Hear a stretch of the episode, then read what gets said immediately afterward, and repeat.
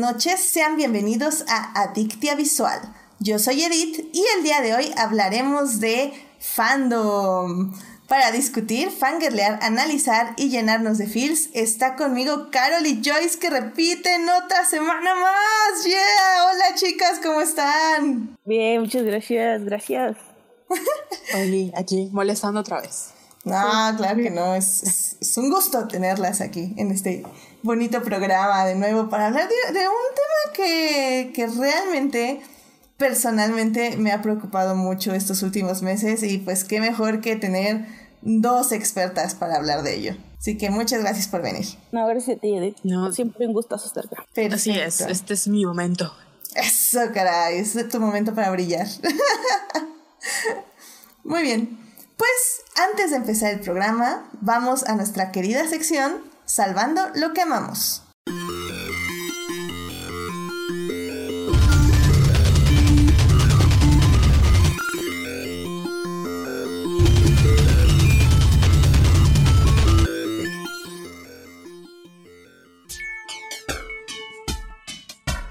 Muy bien, pues ya estamos en Salvando lo que amamos. Recuerden, esta hermosa sección lo que queremos hacer es tener algo que nos haya gustado muchísimo esta semana y que puede alegrarles el día a ustedes como nos alegró a nosotros. Así que, a ver, ahora vamos a empezar con Carol. Carol, ¿qué te gustaría compartir pues, con nosotros? Pues, yo, bueno, em, lo vi en un tweet, pero esta semana empezó el carnaval. O sea, la semana pasada, pero esta semana es el carnaval de Mérida. Y las, antes el carnaval era como la parte de la ciudad y ahorita es en otra parte. Pero no sé por qué hay personas que van como a la parte de la ciudad. Y uno de estos grupos como de comparsas fue una mamá, fueron mamás que se disfrazaron de Pokémon. Entonces ellos iban como Ash Ketchup y sus bebés, o sea, literalmente eran bebés, estaban disfrazados de Pokémones. Y era muy bello. Como de Togepi, ah, O algo así. ¿Cómo? Togepi, el, el que siempre traía cargado Misty, o algo así, el Pokémon que siempre traía cargado Misty. Sí, parecidos, porque eran todas mamás disfrazadas de Ash Ketchup y los bebés eran así como Pikachu y otros Pokémon, porque no soy muy fan de Pokémon, pero estaba muy bonito porque estaban bailando y veías a los bebés disfrazados y fue lo más bonito de mi semana, la verdad. Eso, caray. Qué bonito, qué bonito. Ahora sí que Pokémon siempre trayendo los momentos cutes al mundo o algo así. Muy bien, pues Joyce, ¿qué te gustaría compartir con nosotros? Pues fíjate que esta semana tuve la oportunidad de asistir a la presentación del libro de, bueno, un libro que se llama Economía Postpatriarcal, Neoliberalismo y Después, de una doctora colombiana que radica en Argentina que se llama Natalia Quiroga Díaz. Pues su libro es un, es un estudio de caso de básicamente la la Argentina de los después de Macri eh, nos dio datos durísimos, o sea, la verdad, la mitad, bueno, tres cuartos de la presentación fue para que se te rompiera el corazón de lo que está pasando en Argentina, de cómo un litro de leche pasó de, no sé, de 13 pesos a 60 y feria, casi 70 en, dos años. Eh, como la, no sé, la, la verdad es una situación casi insostenible o insostenible para, para la mayoría de los argentinos. Y bueno, eh, ella es una economista, pero es una economista feminista y nos habla de, ya cuando al final estábamos así como ya, de ya, ya que se acabe el mundo, porque eso está muy triste.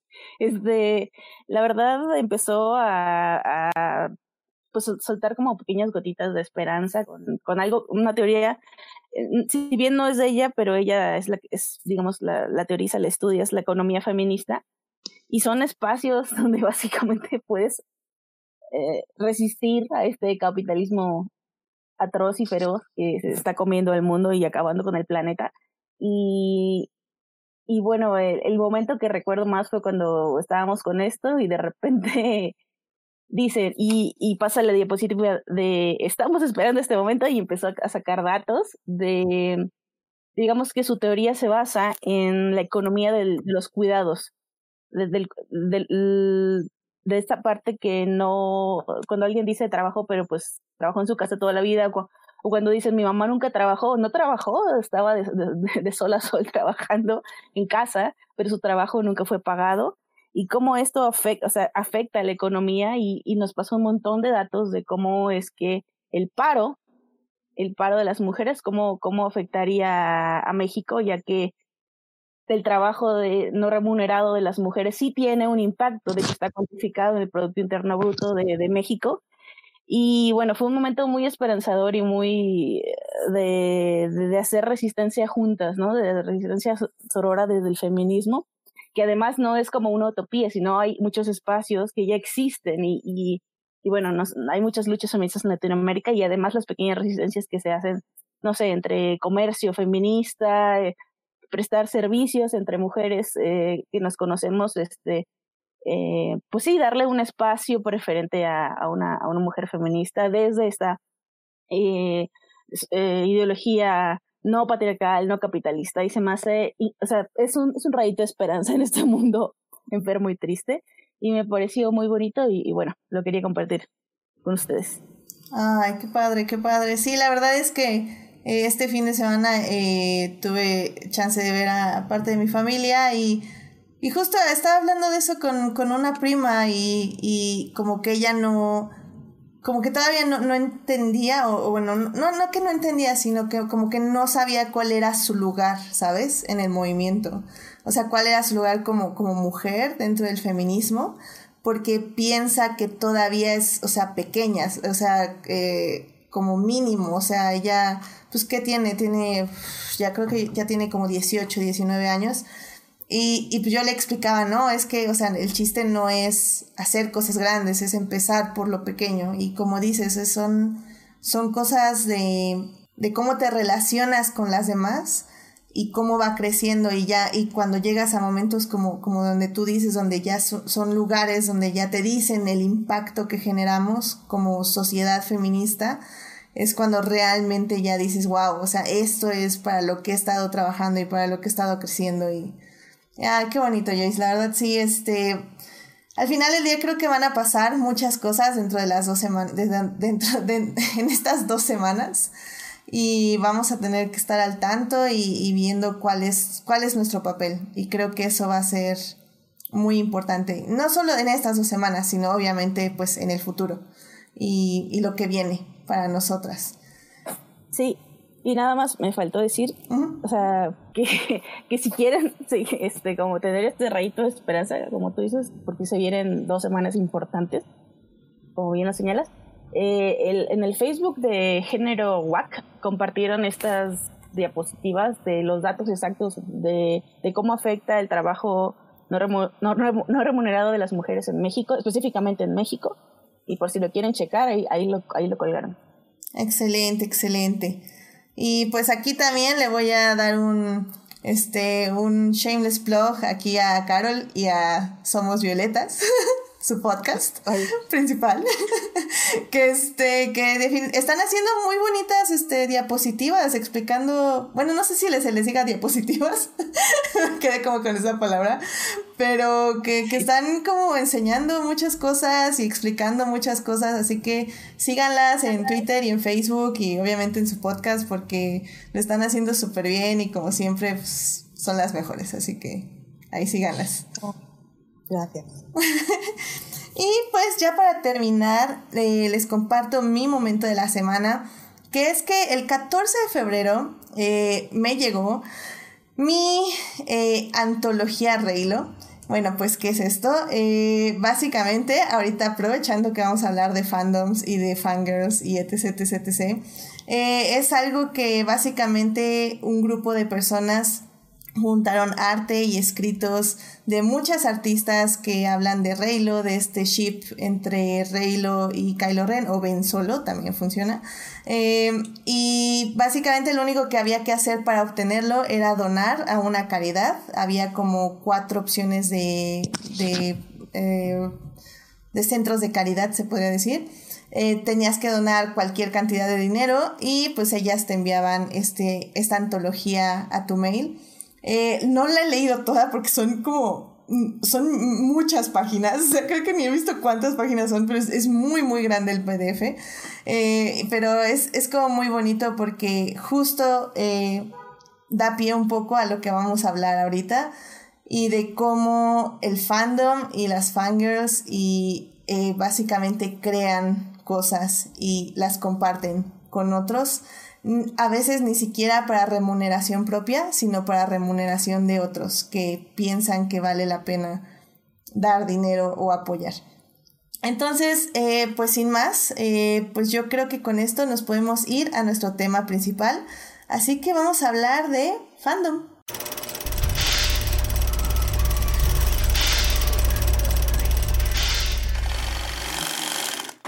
Pues el día de hoy vamos a hablar de fandom. En la primera parte vamos a hablar de las fangirls y el fandom, de dónde nace todo este movimiento. En la segunda parte vamos a hablar de queerbaiting, qué es, por qué es, qué sucede, cómo reacciona el fandom ante esto. Y en la tercera parte vamos a hablar de las diferentes lecturas del fandom que tiene sobre el material canónico y cómo surge a partir de ahí diferentes tipos de arte o de interpretaciones acerca de este material. Así que, sin más, vámonos a la primera parte. It is not a donut hole, but a smaller donut with its own hole. And our donut is not a hole at all. ¿Qué es el fandom? ¿Qué es esto de que hablamos de las fangers, de fangirlear, de ser parte de un fandom? Así que, ¿por qué Joyce no nos empiezas a decir qué es esto que, estamos, vamos a hablar el día de hoy? Bueno, pues el fandom es un término que hoy en día se utiliza para definir el estado o la condición de ser fan. Sin embargo, se extiende más allá a los espacios donde las interacciones entre fans de, de algo en particular eh, se llevan a cabo, ¿no? Todas esas interacciones. Eh, digamos que si bien el concepto es nuevo, la, la existencia de fandoms no es nada nueva.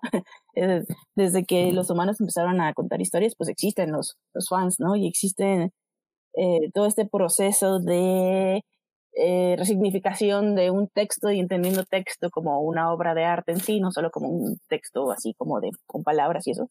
Eh, desde que existen las, las obras de arte y las historias, este, ha habido fans de tales, ¿no? Este, es, es desde el, yo diría que desde el comienzo de la humanidad, porque yo como pues literata entiendo al lenguaje como algo que, que nos ayuda a configurarnos como, como especie, ¿no? si, no nos si no nos contáramos nuestras historias, pues no seríamos quienes somos. Entonces, eso es lo que, lo que es fandom.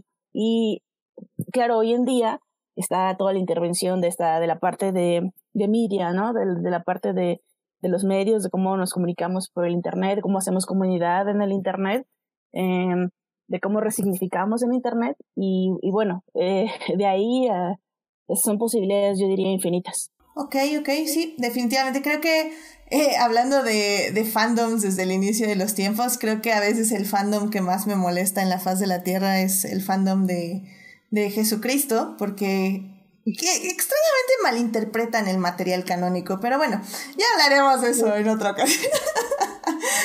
pero bueno. O no lo leen, o quién sabe qué están leyendo, o qué. Es muy raro, muy raro ese fandom. ¿no? Los fanfics no, están medio raros. Sí, están medio raros, pero bueno, ¿qué le vamos a hacer? Ah, este, pero bueno, em, al final del día, eh, Joyce, eh, tú ¿Tú desde dónde quieres empezar a hablar aquí desde el fandom? Porque bueno, como dices, o sea, ahorita lo que más es importante o lo más interesante es justo lo que está pasando en el Internet, porque sobre todo creo que cambia las formas que interactuamos entre nosotros. Pero pues como bien dices, o sea, el fandom existe ya desde hace mucho tiempo y de hecho hay un gran documental, eh, bueno, son de hecho varios clips de documental que creo que ya los había recomendado en el podcast que se llama Looking for Leia, que son unas chicas que hicieron eh, un documental acerca del fandom femenino en Star Wars. Y justamente ellas hablan de cómo las mujeres empezaron a hacer fanzines eh, en los ochentas, cuando salió la primera película de Star Wars, y ellas hacían la, la, escritura y la publicación de fanfics, de historias que salían de la primera película y posteriormente de las demás películas. Eh, ¿Tú desde dónde más o menos lo quieres tomar, eh, Joyce, empezar a hablar de fandom? Digo, sí, sí es algo que obviamente mmm, sucede en la década de los 60 y en los 70 eh, donde sobre todo a partir de la cultura trekker, es que esos fanzines eh, salen a la luz, este, no solo, o sea, ahí había fanfics, pero también había análisis de, contenido canónico y sobre todo la participación de las, de las mujeres, digamos, eh, estaba ahí, pero de, de, forma, de forma velada, porque los, los fans, los, digamos que en muchas ocasiones, como supongo no será difícil entender, muchas, eh, muchas de ellas eran borradas, ¿no? O sea, no se, no se les reconocía por este fuerte trabajo de, pues, no sé, también como de preservación en el tiempo, de, investigación, este, bueno, aparte del, de su tiempo y dinero que ponían en estos proyectos. Eh, justamente, eh, una de las, bueno, no, no, no sabría si ser investigadoras, pero al menos ella, ella relata, ella hace crónicas de, de este movimiento justo trekker de los 60, es Camille Bacon Smith, y habla de, de que esos espacios eran súper hostiles para las fangirls, y además de que no había muchas, se les negaba el espacio, eh, se les veía como, o sea, que no pertenecen ahí, y, además de no darles crédito, nadie quería hacer pricks con ellas, por eso, eh, por ellas mismas tuvieron que, pues no sé, hacer grupos y, y bueno, y, y, y de una forma, o sea, sin pedirle permiso a nadie, eh, ser, digamos, activamente, participar activamente en, su fandom. Pero, eh, digamos que estos, estos estudios que estallan con Star Trek tienen una tradición eh, literaria eh, que, bueno, se ha hablado de, del tema como tal, lo explota Henry Jenkins en, digamos, a principios de los 2000 pero, híjole, nos podemos, yo personalmente lo, lo que he encontrado es que es a principios del siglo XX donde se empieza a hablar de esta obra de arte que, que es este, masiva, que, que no pertenece a la élite, pero que también merece al menos ser nombrada, ¿no? De mi inicio, ah, sí, también existe, ¿no? Entonces, eh, Benjamin Walter le empieza a, a, nombrar. Después, eh, Humberto Eco la retoma en un gran, gran, gran libro que es Apocalípticos Integrados. Este, siempre lo recomiendo mucho, eh, porque además está como fragmentado y puedes como leerte nada más el capitulito que te convenga, ¿no? Es, es, muy, es muy interesante ver cómo por primera vez la academia, los, digamos, los estudios avanzados empiezan a, pues sí, a decir, quizá esto, esta cultura de masas también tiene valor y quizá también eh, vale la pena analizarla con un marco teórico este, no, serio. Y bueno, eh, lo cual no significa que la misma cultura de masas no se estuviera ya analizando a sí misma, ¿no? Sin embargo, cuando Humberto Eco viene a analizarte, pues seguramente salen cosas buenas, como lo es en apocalíptico, eh, apocalípticos e integrados, perdón. Y bueno, eh, eh, volviendo a Henry Jenkins, que lo hace con Piratas de Textos en los principios de los 2000, él retoma, o sea, yo por ahí siempre comento, es el más conocido, pero porque él retoma a muchos autores eh, desconocidos, porque no es un eh, hablar de fandom, hablar de, de una cultura colectiva que crea contenidos, es bastante nuevo hasta cierto punto, ¿no? o sea, estamos hablando de 20 años, menos de 20 años, que digamos que se empieza a tomar en serio. O sea, Humberto Eco sí lo hace, pero es hasta 40 años después que alguien más lo retoma con seriedad, eh, con eco, ¿no? Con, con, un, o sea, con eco me refiero a Humberto Eco, sino con, con, con eco en el mundo. ok, ok, ok. y, y bueno, yo de hecho hace poquito me topé con un libro, este, de que lo editó el Fondo de Cultura Económica, que se llama Examen de Cultura Popular en, en, en español. Y son, son ensayitos de la cultura popular desde la lingüística, desde la sociología, y me, o sea, me parece muy, muy interesante porque es también de 1976.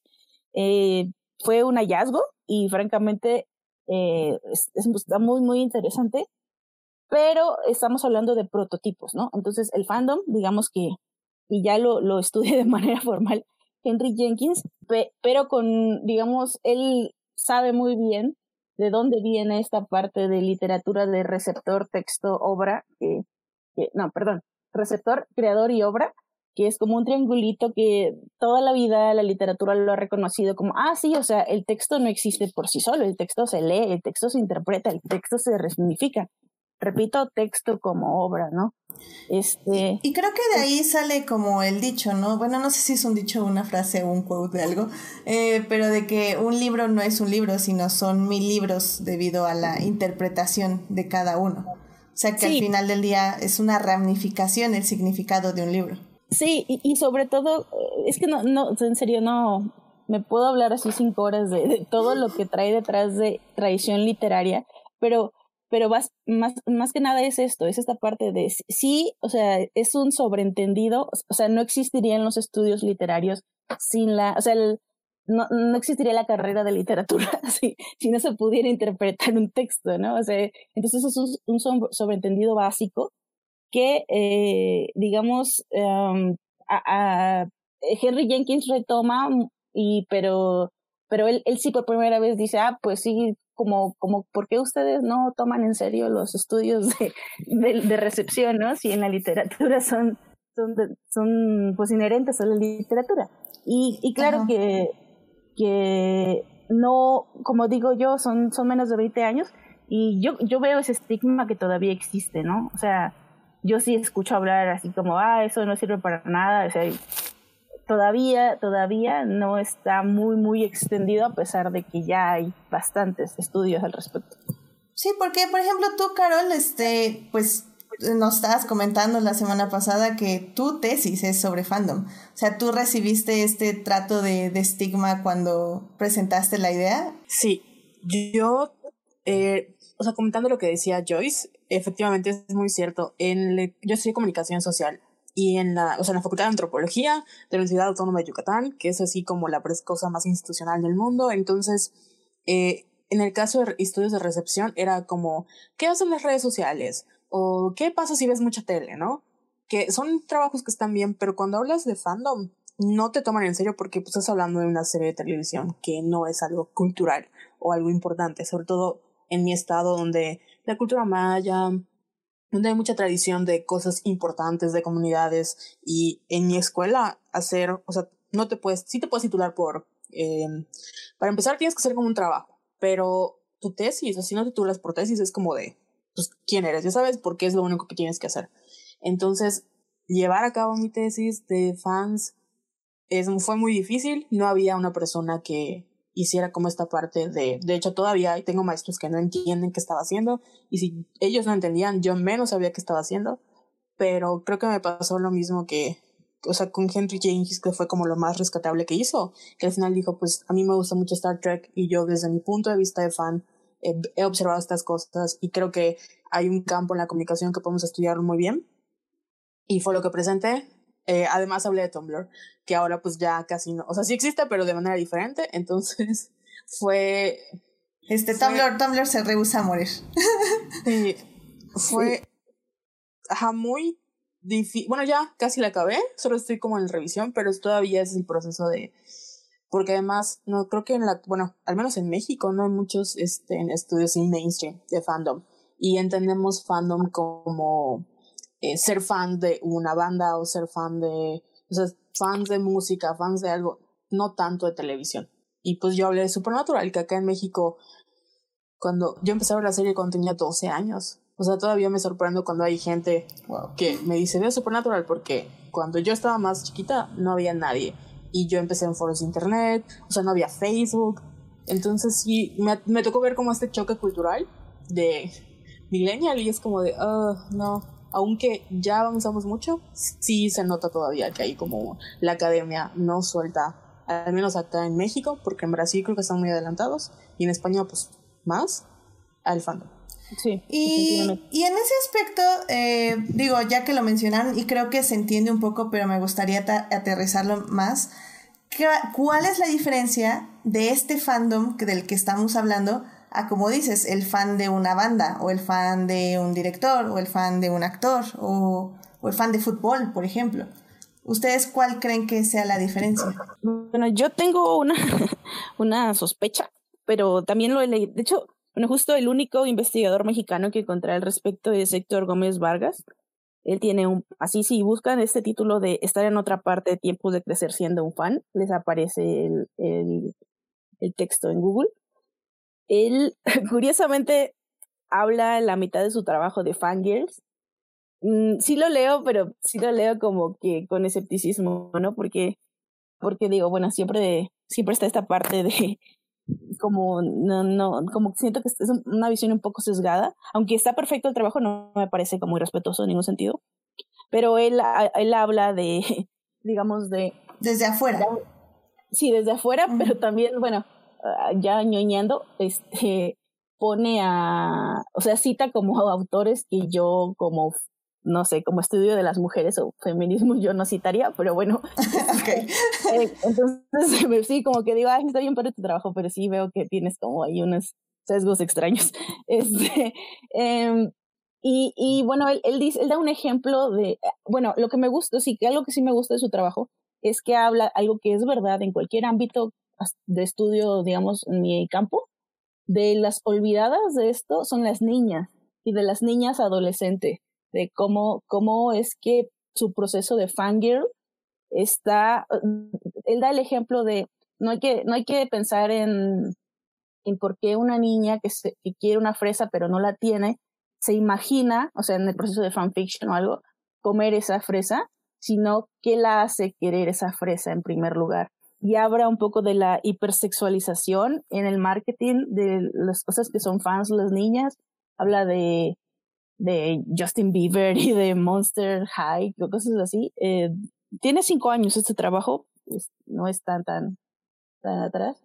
Y, y me parece muy interesante, ¿no? Que, que sí hable como de, como, como de esta parte de, de mercado porque, bueno, yo sí voy a ser hoy como un policía malo de, policía, una policía mala de, la cultura pop, porque sí quiero, o sea, más que nada con el objetivo de que se entienda de dónde viene, ¿no? Y, y se viene de esta parte de cuestionarlo y de entender que esto es un producto súper, súper capitalista y que justamente de lo que Henry Jenkins marca es que en este punto, en estas últimas dos décadas, el marketing entendió al fandom en el sentido de que, ah, te quiero, te quiero no necesariamente para darte lo que quieres, sino para tener tu dinero. Este, y, y, lo que hace con justamente eh, el contenido de fangirls que le llega a las niñas, eh, que es terrible. Eh, y, o sea, el contenido que ellas tienen para volverse fangirls de algo, ¿no? Y, y en el proceso que tú ya, de tu pregunta más que hiciste hace un momento, mm, a mí me parece que que, que también pienso en Crepúsculo, pienso en, digamos, en, en, en lo que, en, aquí en México creo que no existe, yo no, yo no conozco a nadie, pero en, en Estados Unidos hay como hasta un cliché, ¿no? De, de la mujer que compra y compra este novelas de romance. Mm, y acá sería la fangirl que lee, lee, lee fanfics de un chico, o sea, porque justamente es, es de, de, hombres que no existen, ¿no? o sea, de, eh, de, cosas que no tienes en la vida real. Y este lado de, del, del romance, es ahí donde vengo a la, a la tradición literaria para mí, viene, yo lo conecto totalmente con mi tesis de, de, de, literatura gótica, del female gothic que hicieron las escritoras victorianas en, este, pues sí, en, en, en el siglo XIX, eh, hablando de sus ansiedades, sus represiones, todo lo que el, el mismo canon literario, eh, lo que no podían lograr por el hecho de ser mujeres y cómo lo hacen de manera sub, subtextual y que era en una tradición literaria. Y luego la tercera ola del feminismo hace toda una, digamos, este, rescata este, esta literatura y empieza a decir, pues saben que en la literatura sí existimos. Lo que pasa es que nos taparon y nos hicieron ver como que nunca, nunca hemos escrito y que nunca hemos estado presentes en, pues en la literatura o en, otros campos sociológicos, pero ahí, estamos y, y, y, rescatan esos textos. Entonces, para mí, estos fangirls de ahora, al escribir, están siguiendo sin saberlo esta tradición literaria de escribir lo que no tienen y de escribir sus miedos y ansiedades. Para mí, por ahí lo conecto, no sé, esa es mi opinión. No sé, Carol, si tiene por ahí otro feedback.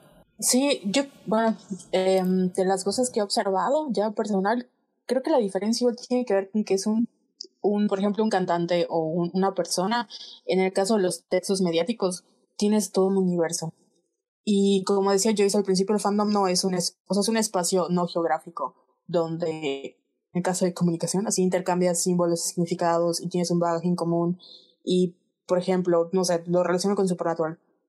El hecho de que tú puedas, o sea, ¿dónde hay el fandom? Pues una vez que tú identificas y puedas intercambiar esos símbolos y crear nuevos símbolos y crear nuevos significados. Y este proceso constante de yo veo la tele, digo, yo veo la serie, yo lo interpreto y yo, yo lo devuelvo al internet y luego hay más gente leyendo mis contenidos y ellos reinterpretan y me van contestando que es, lo podemos ver súper bien en Tumblr. Eh, para mí es eso como la gran diferencia. No es que haya un, no es que no puedas, este, como ser fan, por ejemplo, de Taylor Swift, ¿no? Y que no hay un fan alrededor de ella, pero creo que el hecho de que es un canon que sin querer te están dando y se va modificando eh, y, tú mismo lo vas modificando. Son cosas muy diferentes que a no ser una cantante, un director, que tal vez ellos, eh, si bien hay cosas que no tienen control sobre eso, en el caso de los medios de como cine, bueno, televisión más bien, ahí sí hay este, y lo vamos a ver con Kurt que es que ahí sí hay un, eh, así el monstruo capitalista dice, ok, ya sé que quieres esto, te lo voy a dar un poquito, pero no te lo voy a dar de todo, ¿no? Porque al final yo mando. No sé si me di a entender. Sí, claro. Eh, por ejemplo, yo pondría el ejemplo de ahorita lo que, por ejemplo, está pasando en Star Wars de que Adam Driver, o sea, Adam Driver es súper querido y increíble, etc., y todos lo aman, etc., bla, bla, bla, bla. Pero, o sea, los fanfics y todo lo que se está haciendo, el arte, no es arte de Adam Driver. O sea, es arte de su personaje, de Ben Solo. Porque con Ben Solo puedes jugar, puedes trasladarlo a diferentes espacios, a diferentes tiempos, a diferentes realidades y a partir de ahí crear este universos alternativos. No tanto con Adam Driver la persona, porque Adam Driver la persona existe y es un ser que en sí está ahí presente y que no puedes jugar tan bien con él en la imaginación como en, en escritura. No sé si estoy haciendo un buen ejemplo de lo que querías decir. Pues en el caso de, por ejemplo, no con, One Direction, que están estos TikToks y memes que me encantan mm. de, de que hubo un movimiento en varios sitios como Wattpad donde habían estos adolescentes que hacían, como decía Joyce, ¿no? La, por qué querían la fresa. Y hacían estos fanfics sobre Harry Styles y que luego se transforman en películas. Pero creo que lo que diferencia a los... Eh, o sea, sí, está estás, no estás, estás bien, estás mal. O sea, sí es un buen ejemplo de que la historia al final creo que te atrapa. Y eso es lo que tú logras como reinterpretar una y otra vez. No sé qué tanta libertad tengas en un fandom de música que es como otro tipo de estudio porque entran otras cosas y son personas reales y no hay acá una historia que se crea y se da. Tengo un, tengo un como, ahorita que se me vino a la mente, un, un ejemplo también de esto. Eh, les decía, ¿no? De que de mi amor por Blackpink, pero también les he dicho que a mí no me gusta el K-pop en general, no me gusta por esta este hipercapitalismo existe, está hiper, bueno, lo que sea malo lo tiene, así de lo que tiene Occidente, allá como que lo perfeccionaron. Y yo, por ejemplo, tenía ya amigas que les gustaban eh, grupos de K-pop y me decían, oye, esto, y esto está así como, escúchalo, y yo, ah, pues sí, está padre la canción. Pero me empezaban a hablar de, de chips y eso, y yo decía, ay, no, yo tengo muchos como problemas este, éticos y políticos con que shipen a dos personas. O sea, me, no, no lo, o sea, yo personalmente no, no, no lo entiendo y, y, y, escuchaba cosas como muy extrañas, ¿no? Y, paso, y bueno, además estos este, son grupos de, de hombres, ¿no? Eh, eh, pero llego a Blackpink y veo, bueno, al menos en las personas a las que yo sigo, quiero hablar desde mi experiencia, porque capaz de que me dicen, no, así no es. Eh, es como más como de broma, como, ¿sabes? Como decir, ay, sí, o sea, como que son pareja o algo así, pero lo dicen, o sea, no, yo nunca veo nada serio o que te estés metiendo. De hecho, de que se estén metiendo con la vida privada, pero creo que eso es un asunto más como de este grupo en particular, que, que los fans como que si son de afuera, como de, no sé, como no, repito, Blackpink creo que ni siquiera es de los grupos más populares en Corea, es, es grande porque es popular fuera de Corea. Y, y o sea, yo nunca he visto que, se diga algo así como, así como que faltes el respeto al artista, simplemente como memes o cosas así graciosas. Eh, yo sí me, me cuesta entenderlo, o sea, de verdad no, no shipeo, no es mi onda, porque son personas y me da como algo en el cuerpo, pero creo que, creo que es, hay diferencia ahí, o sea, no es, inclusive en este grupo que odian a la compañía porque saben que los explota, les noto así como que falta de, no sé, o, falta en el sentido que estoy acostumbrada a fandoms de series, como que falta algo ahí de que el análisis se queda muy superficial o, bueno, no, sé cómo, no sé cómo explicarlo, así como que no, estoy acostumbrada como a otros, así que me sacan teoría o algo así. Y, y no, y acá es más así de, ah, vamos a pasar el rato y, y sí odiamos a la compañía, pero ah, y aparte es muy capitalista, ¿no? De vamos a comprar, vamos a comprar el disco y vamos a comprar, y acá es de, ah, bueno, ahorita bajo el capítulo, entonces, este, no, no hay como esta parte de ver el, o sea, como la parte del dinero tan presente, digamos. Sí, de hecho, eh, eso creo que lo voy a apuntar para discutirlo más a profundidad en la tercera parte, porque sí creo que es importante entender cómo obtenemos el material para escribir. Eh, bueno, no personalmente yo, pero bueno, eh, los fandoms, este, cómo, cómo obtienen el material. Eh, de hecho, nada rápidamente, en el chat Arce nos está diciendo, yo veo un link muy estrecho entre el, entre el arte popular y lo que hoy se entiende como fandom, desde que los monarcas comisionaban a escritores músicos líricos contar las historias de sus reinados, pero al mismo tiempo el pueblo contaba su propia historia con sus propios músicos que por ser de clase baja se consideraran como inferiores y eran censurados. Y también este Julio nos está diciendo que antropológicamente no hay diferencia, es que por mucho tiempo era socialmente aceptado y el otro no. O sea, era socialmente aceptado una cosa y la otra no. Es, eh, Arce dice que es el dogma contra el folclore. Nada más que supongo que ahorita reinterpretado a la época moderna, por decirlo de alguna forma. Lo que pasa es que yo, digo que, o sea, son, no, no digo yo, perdón, lo dice Henry Jenkins, que estos son nuestros mitos, o sea, nuestros mitos son, es esto, la cultura pop. Sí. Y entonces, eh, mm, pues sí, no querer verlo sería bastante ingenuo. Yo por ahí en un programa ya hablé, un programa antes existente, de, de todo esto que no quería repetirme, ¿no? Eh, pero, pero bueno, sí, efectivamente es un, es un eh, es una forma de, contarnos nuestras historias y, y, validarnos de que mira esto es esto es fanfic y llévalo al llévalo aquí con el monarca con el señor feudal con el señor este este micenas para para hacerlo canon y para para darle validez a algo que el pueblo ya sabe y ya siente pero para que la institución le dé validez entonces sí sí claro ha existido entre en toda la historia de la humanidad el fanfiction es una parte de la humanidad, pues. Claro, claro, claro. Eh, bien, pues yo creo que ya podemos casi ir cerrando esta sección. Nada más me gustaría eh, ver, eh, más bien, Carol, ¿por qué tú piensas que en su mayoría son mujeres las que están escribiendo fanfics? O más bien, tú que hiciste tu investigación, ¿estoy en lo cierto o estoy completamente equivocada? Sí, mi, cuando yo iba a hacer mi tesis, o sea, fue como, a ver, ayúdame. Entonces, cuando pedí que estaba en un grupo de Facebook Supernatural y pedí como la ayuda, la mayoría eran mujeres. O sea, todas las que me contestaron fueron mujeres. Y creo que hay una relación que yo siempre la menciona, ¿no? El hecho de que las mujeres eh, es un grupo marginado, que en el fandom encuentran un escape a esta. Si bien siguen siendo marginadas en el fandom, eh, tienen esta libertad y se pueden apropiar de muchas cosas que en los espacios públicos no pueden. Por ejemplo, Star Wars, ¿no?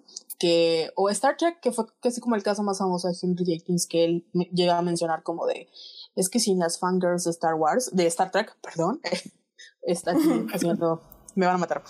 está bien, bueno, sin, las, sin, las, sin las trickies de Star Trek, no habría hoy Star Trek porque ellas fueron las que estaban detrás de la cadena, ellas hacían todas estas cosas y, si, y los hombres no tienen como esta participación, no sé si porque toda su vida han tenido como este espacio de donde pueden participar y nosotras no. Y nosotras pues estamos, no vemos, o sea, obviamente no veíamos lo que queríamos ver en la tele y teníamos que escribir nuestras propias historias, teníamos que escribir nuestras propias conclusiones porque no nos estaban dando lo que queríamos. Y no sé tú, Joyce, ¿qué piensas?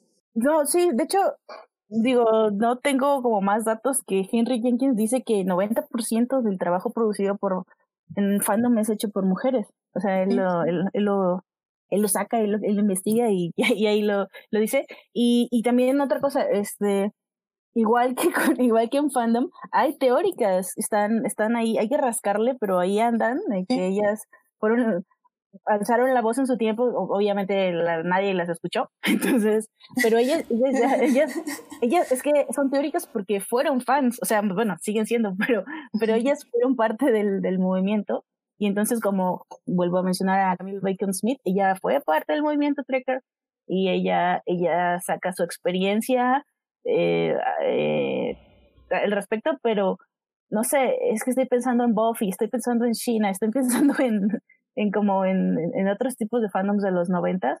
Y... En los expedientes secretos X también. Ah, los expedientes secretos X, súper importante. Pues, es, eh, bueno, eh, Sherlock, en, no el Sherlock de la BBC, sino el Sherlock de Conan Doyle, eh, tú, tú, te lo mencionabas, ¿no? Que, que fueron mujeres las que, las que estuvieron cuando Conan Doyle lo, lo mató y empezaron a, a circular los fanfics de, de Sherlock y hubo, hubo demandas y y después ya por fin como que les hizo caso y 10 años después los revivió, pero las que habían estado en ese movimiento eran mujeres, ¿no? Ah, de hecho, me enteré que, por ejemplo, Anne Rice eh, está, bueno, demandó mucho tiempo fanfics porque no quería que escribieran sobre sus vampiros. Y que hasta hace muy poco ya, ya pudieron poner, subir fanfics de, del universo de Anne Rice. Pero así como hace literal unos meses, un año algo leí, fíjate, sí, sí es cierto ahora que lo mencionas. eh, hay, hay, hay demás, o sea, también el mismo, ah, se me pasa su nombre de, de Game of Thrones. Eh, George Martin. si él no quiere este, que, escriban tampoco fanfics de su obra, y hay, hay varios autores así como, digamos, importantes, lo cual se me hace bien triste porque digo, amigo, escribes libros, lee literatura, ¿no? Para que sepas de dónde viene lo que estás escribiendo, pero bueno, eso soy yo. Y luego, bueno, también quiero mencionar que existen como estas autoras, justamente las que escriben novelas de amor, que ellas no quieren que se escriban fanfics, pero yo entiendo que es porque ellas viven de eso. Entonces es como, ah, ok, bueno, es que si hacen un fanfic de tu libro ya no vas a vender libros. Entonces, bueno, o sea, o sea son, son, los dos lados de la balanza, básicamente, ¿no? que, que en ese aspecto tengo que decir que JK Rowling es lo único que puedo decirle que está bien, porque permite mucho el fanfic y lo apoya, entonces... oye, pero de hecho, o sea, sí, pero al principio sí demandó gente, ¿eh? Sí, pero como que dijo, bueno, ya tengo como varios millones, ya soy la mujer más rica del mundo, creo que puedo. Pueden escribir de cosas de mi libro. Si se puede dar el lujo de ser transfóbica, yo creo que sí. oh my god. Sí. Muy bien. pues miren, ¿qué les parece? Digo, porque sé que todavía quedan como cositas que hablar de esto, pero creo que podemos irlos metiendo en las siguientes partes. Así que, ¿qué les parece si nos vamos a la segunda parte y vamos a enfocarnos en queerbaiting? Muy bien, pues de hecho creo que eh, hicimos como una muy buena transición a esto porque estábamos hablando justamente de que la mayoría de las personas que crean en un fandom eh, son mujeres. Y es porque, como bien lo decía Carol, no encontramos en la tele lo que nosotros queremos ver. Es decir, puede pasar que hay una historia que de la manera que acaba creemos que no está de acuerdo con el personaje que nos están mostrando. Hay relaciones que nos parecen tóxicas y preferimos deshacerlas y juntar otras personas con nuestras relaciones que es lo que se le llama el shipping. Eh, digo que por si alguien no sabe, shipping es básicamente esto, eh, tener dos personajes y quererlos que sean pareja. Eh, no importa el sexo, el género, ni nada por el estilo. O sea, ahora sí que mientras haya química, se juntan en ese ship. hay ships canon, hay ships que no son canon. Em, y justamente, bien lo decía Joyce al inicio del programa, las empresas empezaron a dar cuenta de que podían generar ganancia. Y es que yo siempre lo he dicho, o sea, yo sé que Nike está explotando gente y que es horrible y que es una empresa y que solo quiere mi dinero y quiere que le compre y todo lo demás. Pero bueno, si hace comerciales que sean de empoderamiento femenino, de igualdad, de equidad, de, de girl power, etc, etc, prefiero eso a que no los haga, ¿sabes? Entonces, le, obviamente le voy a aplaudir esos comerciales, pero no es que me olvide de cuál es el pasado de la empresa. Y creo que funciona algo así. O sea, en, en mi experiencia propia, porque creo que aquí tenemos como cada quien su fandom, pero, o sea, sé que Disney es una empresa y que Star Wars es un producto y que me están vendiendo cosas y que quieren que yo las compre. Pero al final del día también, o sea, estamos como pidiendo tener cierto material y cuando ese material no está, lo buscamos en el mismo material, pero no está ahí. Ah, no sé, es como, ah. Entonces, no sé, a ver, eh, Carol, no sé si tú me puedas ayudar a navegar esta onda del queerbaiting y cómo funciona, porque la verdad, eh, no es por nada, pero creo que Supernatural sufre muchísimo de eso. Ah, ¿Por empezar? Básicamente, el queerbaiting es cuando los creadores del contenido o dueños del texto mediático te hacen creer que hay una pareja o hay elementos, este, o sea, es una relación em, entre dos personas, eh, ya sea, bueno, no sé si está homosexual o parte de la comunidad del GTB, pero por eso, por ahí viene la, palabra queer, y, pero nunca se da, o sea, nada más es como, ah, sí, bueno, en el caso de Supernatural es Ginny Cass, eh, ve, hay algo allá, o sea, sabes que está allá, te dan como las pistas, y justo cuando crees que se van a besar, justo cuando crees que por fin se van a eh, confesar sentimientos, es como de, mm, no, no homo bro, y como que se separan. Y ha existido desde, uh, desde que las compañías o las empresas o los productores se dan cuenta de que hay una comunidad a la cual pueden explotar y estos van a pagarles porque están muy interesados en verse representados, pero nunca les dan lo que quieren porque no quieren. Entonces, es una larga tradición. No me acuerdo de China, pero creo que por ahí empieza el hecho de que eh, China y Gabriel nunca mencionan que están juntas. A pesar de que todo el mundo sabía que eran pareja, era como que no, son mejores amigas. Y bueno, lo vemos en Supernatural. Eh, y creo que el caso más famoso es el de Dini, el Dini y Cass, que sabes que están ahí, casi casi se quieren besar, pero es como, no, porque los dos son heterosexuales, ya está, le sacan novias por todas partes y es como de, por favor. Pero creo que Joyce ahí es donde su área de expertise, porque la semana pasada me estaba comentando de Supergirl y yo en Tumblr he estado viendo varias cositas interesantes. Sí, bueno, eh, había, había aquí pedido yo permiso a, a la anfitriona de, de, digamos, vincular eh, este tema a otro. Y, y, bueno, nada más este para hablarles de, de, de queerbaiting. De hecho, es un, es un término acuñado en los años 30 que por ahí una investigadora que está en, en Twitter y que conozco es bastante apasionada también de estos temas, de este tema en particular, que es Elizabeth Bridge. Elizabeth Bridge eh, habla de, bueno, ella tiene un, bueno, la verdad es que me pasó un ensayo que no ha publicado, pero pues, no le digan a nadie que estoy hablando de él. Este, ella, es americana. no, no, esto queda entre nosotras, no te preocupes. Sí, este, donde habla de que el, el término surge en los años 30 porque porque eh, las compañías cinematográficas querían, así como de una manera moralina, cristiana y esto, pues condenar a todos los personajes eh, eh, LGBTTIQ eh, dentro de, de, las narrativas de ese entonces, que de por sí, eh, pues, ni siquiera existían, ¿no? Y cuando existían, morían de forma terrible. Y esto se llama el código Hayes, porque creo que el, que el productor que lo implementó era así como su apellido.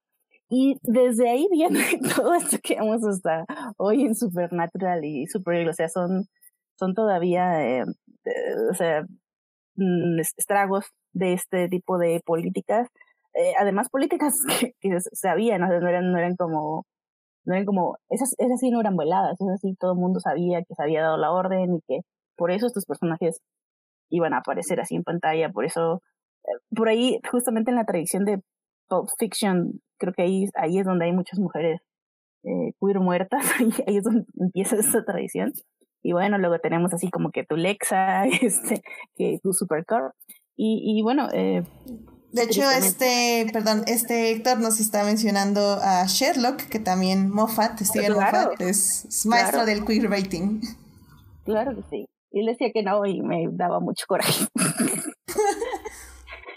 Entonces, sí, la verdad no es, o sea, hasta hoy en día, eh, inclusive a mí me gustan eh, autoras como Rowan Ellis, eh, que ellas son blogueras, y Sarah Seed, que hablan ya como de una evolución, o sea, ya no podemos hablar de, ah, es, es, queerbaiting cuando no sucede tu ship, ¿no? Cuando de no, no va a pasar, sino, por ejemplo, ya está en personajes como, ah, se me olvidó el nombre de la ship, pero de Alexi, Alexi Olsen, ¿cómo se oye? Kelly, Alexi Kelly, es de que, ah, pues sí, o sea, sí están ahí, pero pues no tienen escenas y, y salen cada tres episodios, pero te, te, te digo que Super Yale es súper así como LGBT friendly, ¿no? Entonces ya ha habido hasta una evolución del término queerbaiting en tanto que ya no estás hablando de, de no, justamente porque las compañías dicen voy a utilizarlo para sacar dinero, aunque en realidad no me importa representar a otros personajes, ¿no? O sea, o sea, lo que, por lo que te entendí bien, a ver, más bien si te entendí bien, o sea, ya está como evolucionando en dos partes, o sea, como lo que, más bien, más bien, o sea, son como los chips que las empresas saben que tú lo estás shipeando y que te van a poner que se rozan la mano o que se echan una miradita o que se quedan en un cuarto a dormir solos o solas, este, y, ese es el queerbaiting, pero realmente, y que no pase nada, pero es muy diferente a, por ejemplo, shipear, eh, que el fandom, no sé, a mí me pasa con Star Wars que ahorita cambiamos de ship y ahorita, por ejemplo, Rose la shipeamos con Hawks, este, que era como el malvado y que mataron en, en la última película. Que, que, es algo que, o sea, los personajes ni siquiera se vieron en ningún momento, pero ya esa es como una creación externa del fandom. Sí, bueno, eso es como lo, digamos, el, ese es el estándar. ese es el, el, bueno, no, más bien el, que, o sea, no, no eso ya es como una evolución de lo estándar, pero digamos que la empresa sabe esto, ¿no? Y te va a mandar hints. O, pero yo, yo hablaba ya también de, de ships canónicas, o sea, de que dicen, ah, pues sí, sí es canon, pero igual no te lo voy a pasar muchas escenas, no va a salir tu pareja nunca dándose un beso o algo así. Este, más bien es como, pues sí, o sea, ya más bien como es como unirse a la causa en realidad, pero por el mar por el marketing, por sacarle dinero, pero porque no, o sea, no porque no porque estés ahí. De hecho, sí. bueno, bueno, justo de lo que hablaba de, de mi de, que hoy iba a ser poli malo, sí quiero dejar en claro una, una cosa muy, muy importante. Y es que en la cultura popular, en general, estamos hablando de, de hoy, otra vez cualquier representación artística para las masas, digámoslo de esa manera. De entrada, eh, eh, cualquier asociación con feminismo, cualquier asociación con alguna causa social, debe de resultar sospechosa. Esperen, tengo un fin, no se me, no, se me alarme.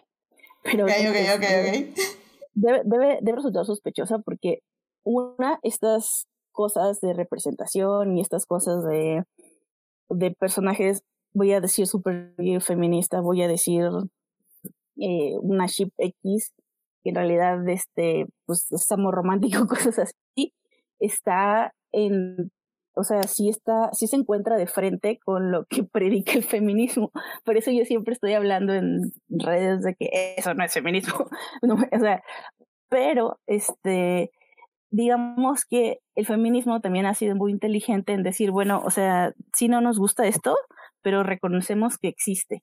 Y, y en, históricamente se ha podido beneficiar de esto.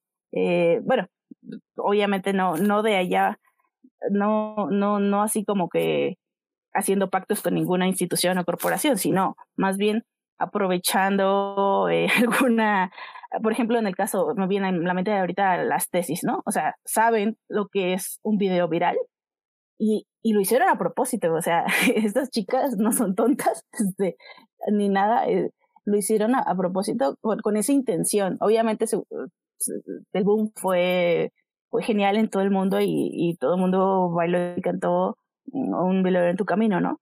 De esto digamos que se puede aprovechar el feminismo. Pero, claro. pero, pero sí es así como, de, de hecho, resultado, hay un libro genial que se llama Feminismo y Cultura, y cultura eh, que habla de esto, ¿no? Que, que de hecho para una feminista eh, es como un, un reto el moverse por la cultura pop, porque constantemente hay pues contradicciones. Y, y, no quiero y no quiero sonar por favor a que le estoy fiscalizando el feminismo a nadie porque soy la primera en decir que me gusta la cultura pop pero y aquí es donde voy eh, yo leo este libro y habla como de estos conflictos no del feminismo y, y hablando de feminismo pero puedo hablar de cualquier otra o sea de racismo este, xenofobia de cualquiera de otras de estas otras este, pues no sé luchas sociales o, que, que tienen relevancia hoy en día y en cualquier momento de la historia eh, eh, que justamente, o sea, para mí, esto ya lo digo a título personal, donde puedes darle un twist y bastante significativo a esto, es cuando te, te vuelves un fan participativo. Cuando le dices, no, sabes que ahorita no, hoy no, gracias empresa, hoy, hoy lo voy a hacer yo y lo voy a hacer mejor que tú, porque la verdad tú me estás usando. Entonces, para mí ese es el twist. O sea, por eso me encanta tanto la cultura de recepción y, y la cultura de inteligencia colectiva y cultura participativa y todo lo que tiene que ver con fandom y todo lo que tiene que ver con las creaciones de los fans. Porque creo que ese es el único campo que tenemos de pelea. Y entonces eh, voy a ir a Supergirl y decir, lo siento, pero si llevas el texto como tal, o sea, el, el, el a Supergirl, la serie, y también al cómic, a la teoría feminista, pues lo siento, no, no es feminista. Pero la representación importa, representation matters, claro que sí. Entonces puedes agarrar esto y decir que sí, sí le está sirviendo a las niñas. O sea, eso no lo puedes negar como feminista, ¿sabes? O sea, claro, claro, claro. Eh, pero eh, yo así como que me urgía sacar esto de mi ronco pecho porque veo cosas que se escriben en internet y me dan mucho coraje porque digo, no, o sea, no, esto no es feminismo. O sea, ya sé que me lo quieres vender como feminismo, pero no, no es. Y, y está bien, o sea, está bien, eh, pueden ser, o sea, pueden vender, este, ¿cómo se dice? Pueden, pueden venderlo como una historia de, de una mujer empoderada, empoderada si quieren, y pero no tienen por qué apropiarse de una lucha o no sé y, y como fans podemos tomarlo y hacerlo feminista o sea no está no es malo pero pero no, ¿sabes? Es que no mágicamente algo no, no es algo que nunca lo, o sea, nunca ha sido y nunca lo va a ser y nunca fue creado para hacerlo, sino simplemente fue creado para darle un mote y ocupar un lugar en el mercado. O sea, nada más para eso fue creado. Que es básicamente la deconstrucción que hacemos como fans. Y pero, pero bueno, como bien dices, o sea, es una deconstrucción que ya haces como, como fan experimentado en el, en el, en el asunto. Y tú que, y, y Carol que, que, que, se educan acerca de ello y que leen cosas, pero, pero creo que como dices, al final el día preocupa porque eh, creo que, creo que es, es un poco como lo que yo decía al inicio, o sea, de Nike, o sea, yo sé que esto está bien porque como con Supergirl, o sea, tienes un mensaje bueno para las niñas, pero tienes todo esto detrás que tampoco está bueno. O sea, es justo lo que tú estás diciendo, pero más bien aquí me preocuparía cómo lo están tomando estas niñas. O sea, qué, qué, qué mensajes realmente ah, están absorbiendo ellas. Claro, porque digo, esa es mi principal queja de hoy. Por eso le saqué un poco de vuelta el queerbaiting, porque a mí me preocupa muchísimo más. Y ya en serio, le estés poniendo este tipo de relaciones sentimentales a cara. O sea, de verdad, o sea, todos son bien cretinos con ella, porque, de verdad, o sea, y, ah, y otra cosa que quiero mencionar de Supercorp es que a mí, más que queerbaiting, lo que me molesta es que tampoco saben escribir amistades entre mujeres, o, o sea, tampoco saben eso, porque eso tampoco es Supercorp, o sea, ya si lo, si lo examinas bien es como, ah, no, pues yo así no me llevo con mi amiga, y yo, y yo no, o sea, ¿sabes? No, no, no, no, digamos, no, no, no renunciar, pero no, no, no quiero que, o sea, no quisiera que una persona a la que quiero tanto como que sufriera tanto por mi culpa, ¿no? Entonces, eso es como un montón de cosas tóxicas que justamente hablaba, ¿no? temprano que lo que las niñas están viendo, o sea, sí hay que, o sea, está padre que vean personajes eh, de mujeres heroínas, sí, sí, nadie nunca les va a quitar eso, pero ya, o sea, sí les estamos, ya es hora de cuestionarnos el cómo. Y por eso toda la vida este, estamos peleando con CW y, y, todo el rollo. Bueno, al menos yo, ese es mi caso, por eso, por eso me dan, me da tanto coraje, no por otra cosa. Sí pienso en esas niñas viendo eso y digo, no inventen, o sea, está peor ya que, o sea, no, no peor, pero pues así como que mejor vea la telenovela de Televisa, porque pues sí, lo mismo, o sea. lo mismo pintado un poco diferente. y creo que, creo que te entiendo muy bien, porque yo, yo lo viví recientemente con, con The Rise of the Skywalker, que, que a nuestro punto de vista es, es una destrucción de, del personaje de Rey. O sea que al final del día era la protagonista de, de, las, de las secuelas. Y, y, lo que hizo Rise of the Skywalker fue convertida, convertirla en un, em, en un envase de su héroe original, que era Luke Skywalker. Entonces, o sea, en la película hay frases como, no tienes poder, tienes su poder de él. Y es como, oh, what? what? Este, y, y creo que el final, o sea, como que entiendes en ese momento que, que quien, lo, quien lo escribió pensaba que lo que estaba escribiendo era feminista cuando realmente no entiende qué fregados es el feminismo o qué fregados es una mujer y, cómo fregados escribes a una mujer y sobre todo cómo la representas. Y... Ah, ¿No viste? Bueno, Rebeca, Rebeca, la Rebeca que conocemos en Twitter, eh, publicó una entrevista uh, de la película de The Portrait of a Woman. ¿Qué? La película. Eh, Portrait of a Woman Fire. Fire, Fire sí. Y, y estaban hablando de puede ser una película feminista, que por cierto, este, una película tiene todavía más posibilidades de ser feminista que una serie por un montón de razones que no voy a hablar ahorita, pero, pero sí, este, pero entonces la, ella dice no les interesa saber qué es el feminismo, no han leído qué es feminismo, estamos muy lejos de llegar ahí y lo dice con una crudeza, pero con una razón en toda su boca, que, que, bueno, me, me, deja, porque habla, habla de Hollywood, ¿no? ¿Puede Hollywood hacer películas feministas? Y lo hablábamos la semana pasada con Birds of Prey. Estábamos hablando de, de una etapa, ¿no? Que estamos viviendo con esas películas que yo decía y repito que la única manera justamente es ver más. ¿Por qué? Porque vas a tener eh, una representación diferente y vas a tener más posibilidades de ver a mujeres. Estamos hablando de la, de la pluralidad que, también es muy inherente al feminismo, ¿no? Entonces, yo sí, yo, yo sí le apuesto más a las películas en ese sentido, ¿no? Claro. Y tú, Carol, por ejemplo, ¿cómo, ¿Cómo ves que reaccionan, o sea, las mujeres a, todo este asunto? Porque digo, estamos hablando de, de, que nos preocupan los mensajes que se están dando, estos mensajes como mixtos entre que es feminista pero realmente no es tan feminista. De hecho, en el chat nos está poniendo Arce que es como un pink washing, que es que, o pink feminism, que es el feminismo que es para beneficio de un capitalista, todos los productos se pintan de rosas. Em, o es un feminismo que no incomoda al patriarcado, sino que lo, le acomoda que es consumible porque vende. Pero bueno, supongo que tampoco, este, como dice Arce, incomoda. Em, tú, tú no sé si en tu tesis pudiste analizar como un poco la reacción de, de, las, de las fans hacia todos estos productos. Sobre todo con Supernatural, que como decíamos al inicio, creo que es el que tiene más problemas en este aspecto del queerbaiting al menos. El problema con Supernatural es que, de hecho, muchos de los que retoman como los eh, hablan de la serie dicen que en un o sea ellos no entienden por qué la mayoría de el público o casi todo el público son mujeres porque es una historia que se ve muy masculina que son dos vatos que cazan fantasmas y es así como el epítome del, de los hombres siendo hombres y pasa que de repente todo su público, la mayoría de las audiencias son mujeres. Y pues no sé si es por la relación súper emocional que tiene Ginny y Sam, que si no la han visto, yo recomiendo las primeras cinco temporadas, son como las mejores. Eh, lo que pasa con Supernatural es que a pesar de que el público es femenino, no hay de hecho no hay nada feminista en la serie. O sea, aunque yo te quiera decir, sí hay momentos feministas, no, porque todos son, o sea, es Ginny Sam.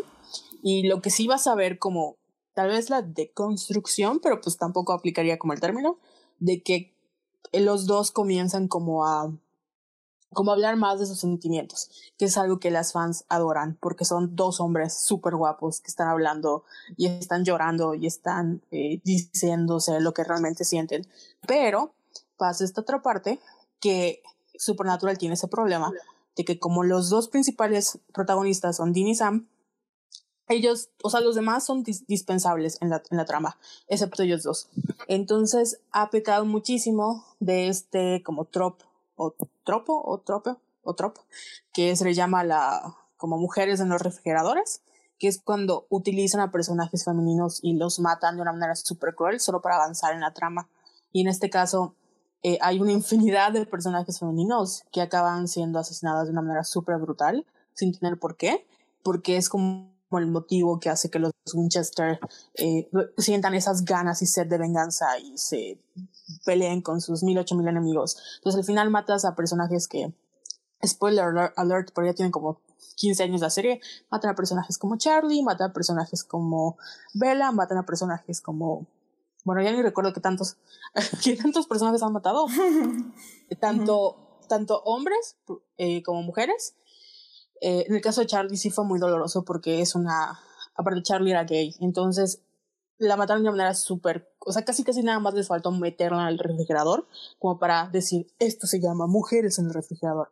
Porque no tenía por qué haber muerto, pero la matan para que Jean y Sam tengan un conflicto, para que Jean y Sam puedan eh, sentir más sed de venganza y puedan hacer infinidad de cosas. Entonces sí es un problema con las fans, que eso es lo, que pasa con Supernatural. Saben que están allá, hay muchas fans que está esto de la como aprobación quizás masculina porque el problema que tiene Supernatural, que diferencia de muchas otras series, es una serie que fue creada por los fans. O sea, la serie no pudo haber sobrevivido si no fuera por el apoyo de los fans. Lo que pasa es que esta relación súper directa y muy cercana con los creadores, a pesar de que los fans no tienen control sobre ella, eh, siempre está ahí. Entonces está la mitad del fandom que está como en contra de estas fans que hacen cosas fuera del canon y la otra parte del fandom que está molesta con la otra mitad del fandom porque dicen, güey, nos están arruinando la serie y tú nada más por no dejar mal los actores, por no querer llevar la, contraria, te vas con ellos, ¿no? Entonces sí es un conflicto interno, no solo con, o sea, con los fans, hay como mil ships entre Dean y Sam, el, o sea, está el Wincest, hay gente a la que odia eso, hay gente que odia el, el, el Destiel, hay gente que odia el hecho de que la serie sea como muy macho y porque Dean Sam tiene sus momentos igual muy estúpidos. Entonces, sí es, es un problema y creo que el hecho de que la mayoría del fandom sean mujeres, a mí eso sí me da mucha... Yo dejé de ver la serie hace como... Me queda en temporada 10 y sé todo lo que pasa porque lo veo en Tumblr y me entero. Pero sí fue un... O sea, es un constante de... Uh, ¿Por qué? O sea, dolores de cabeza y luego es, ok, aquí vamos de nuevo y luego pasa en la serie que te regresa a ser parte del fandom. Entonces es una relación literal de amor y odio que creo que toda la, la, mayoría de los fans en algún momento de su vida con Supernatural te han dicho, me han dicho es como, amo la serie, pero odio a la serie. Es que sí, la verdad es que sí me interesaba mucho tu punto de vista, sobre todo porque, eh, o sea, es claro, es, es lo que yo veo. O sea, la serie, eh, igual, creo que yo igual vi 10 temporadas eh, por cachitos, la verdad no las veía como completas, pero... pero pero, realmente es, justo como dices, o sea, al final es muy conflictiva y cuando me enteré de eso, de que la mayoría del fandom era femenino, o sea, sí me sacó muchísimo de onda, o sea, realmente no lo entendía, pero, pero creo que después, eh, la verdad es que me hice muy, muy fan de Hannibal, eh, de hecho, sigo siendo muy fan de Hannibal. Que, que, bueno, tengo que decir que Hannibal es cero queerbaiting porque al final del día es 100% queer. y, y, la amo porque Brian Fuller iba, o sea, como que lo insinuó la primera temporada, la segunda como que metió los pies al agua y la tercera se echó un clavado y se bañó todo el día en, en sus ideas queer de Hannibal y, y nos, nos encanta. Pero bueno, al final del día, a donde iba es que no entendía por qué mujeres estaban tan em, comprometidas con personajes que al final del día no, ni siquiera femeninos, o sea, femeninos en el aspecto de que, como dices, o sea, que eran como, ah, matamos y luego mira, aquí hay una chava y yo soy el más macho de todos, etc. Pero, pero creo que aquí el, el queerbaiting, se podría decir, funciona en justo esos momentos que mencionas, que son los momentos de de expresar sentimientos, de, de, ser hermanos, de ser amigos, de sacrificarte por el otro.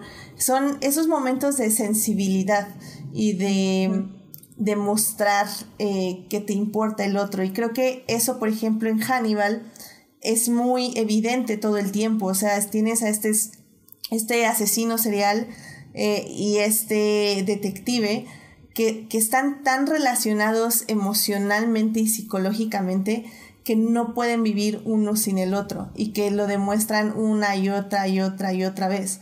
Y que creo que es lo que al final del día buscamos como mujeres en las películas esta, y en las series, esta conexión emocional.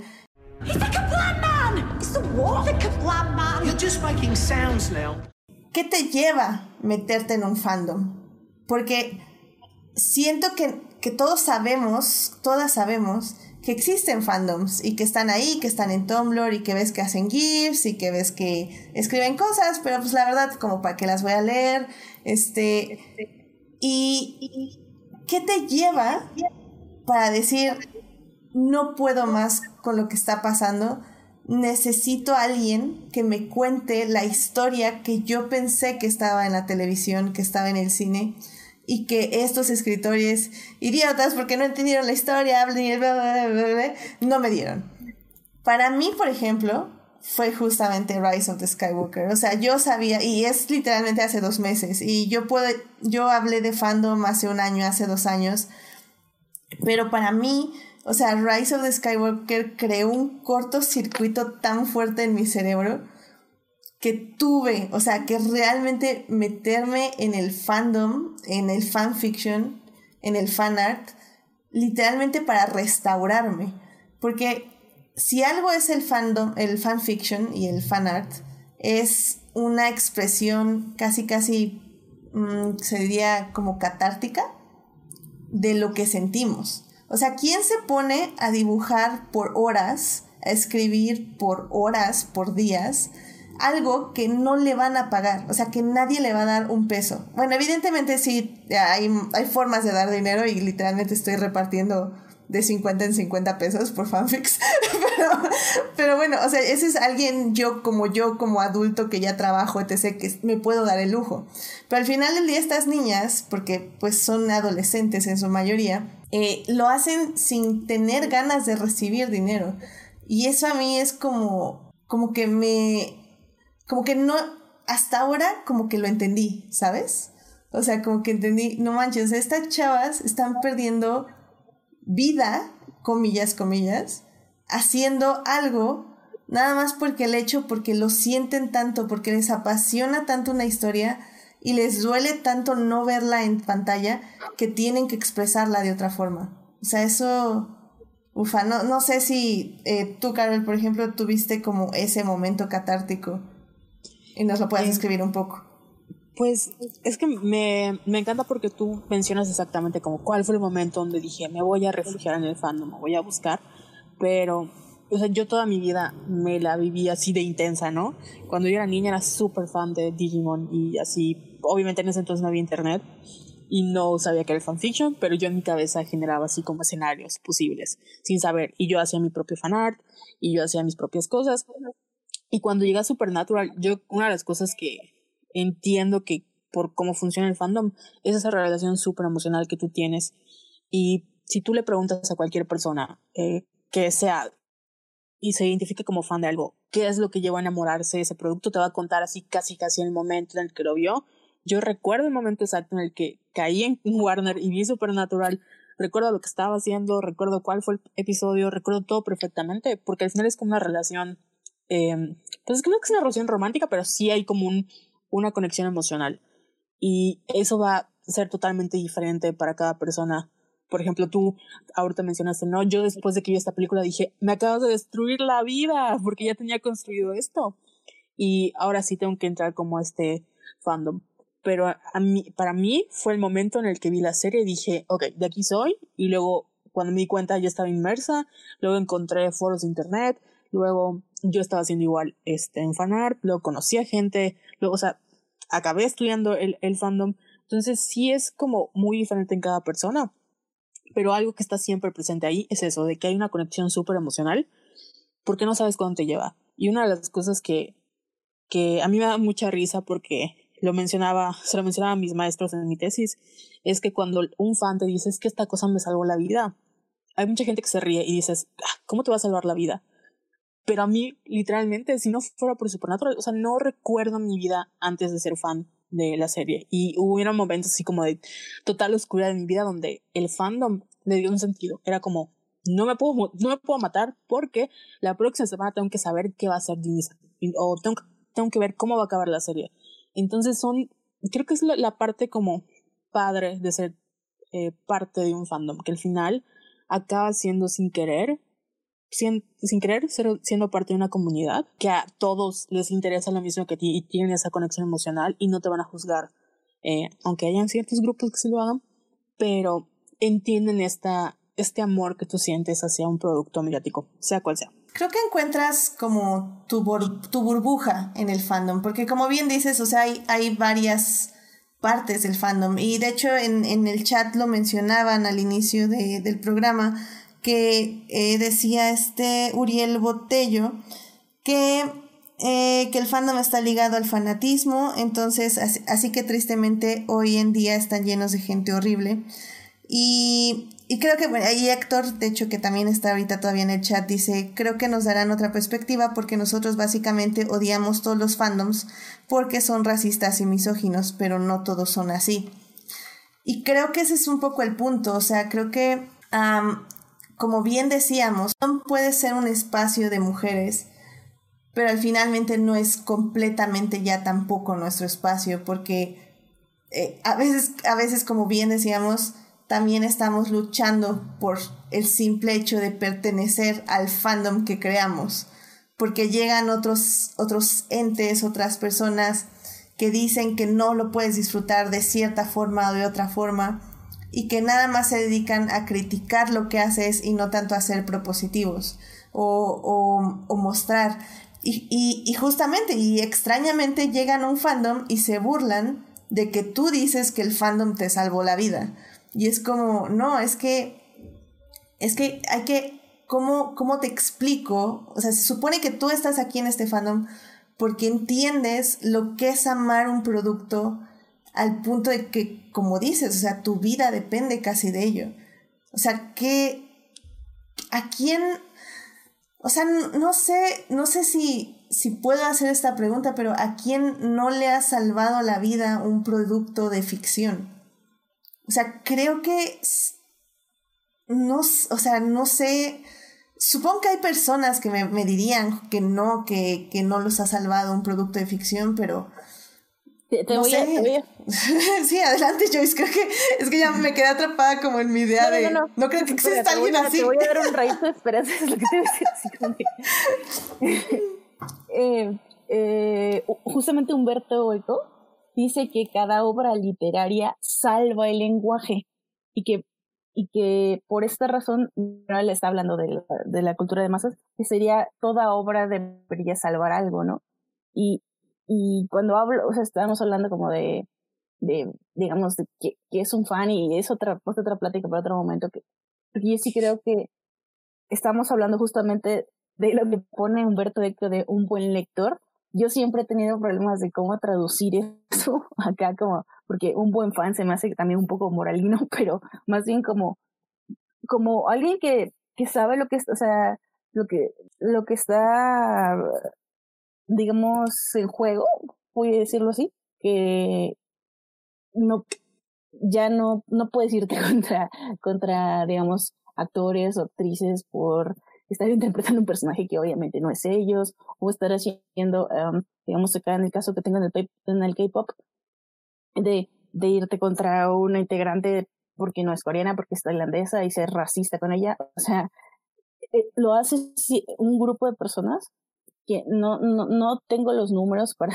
decir que si son más o los menos, pero al menos yo veo una luz muy grande de, cosas positivas que también existe. Entonces, igual no es que sea malo o sea bueno, sino que es humano, como nosotros tiene todas estas uh, escalas de uh, claros oscuros, ¿no? Este, mm, mm, y como siempre, pues seguramente nos enfocamos más en lo negativo.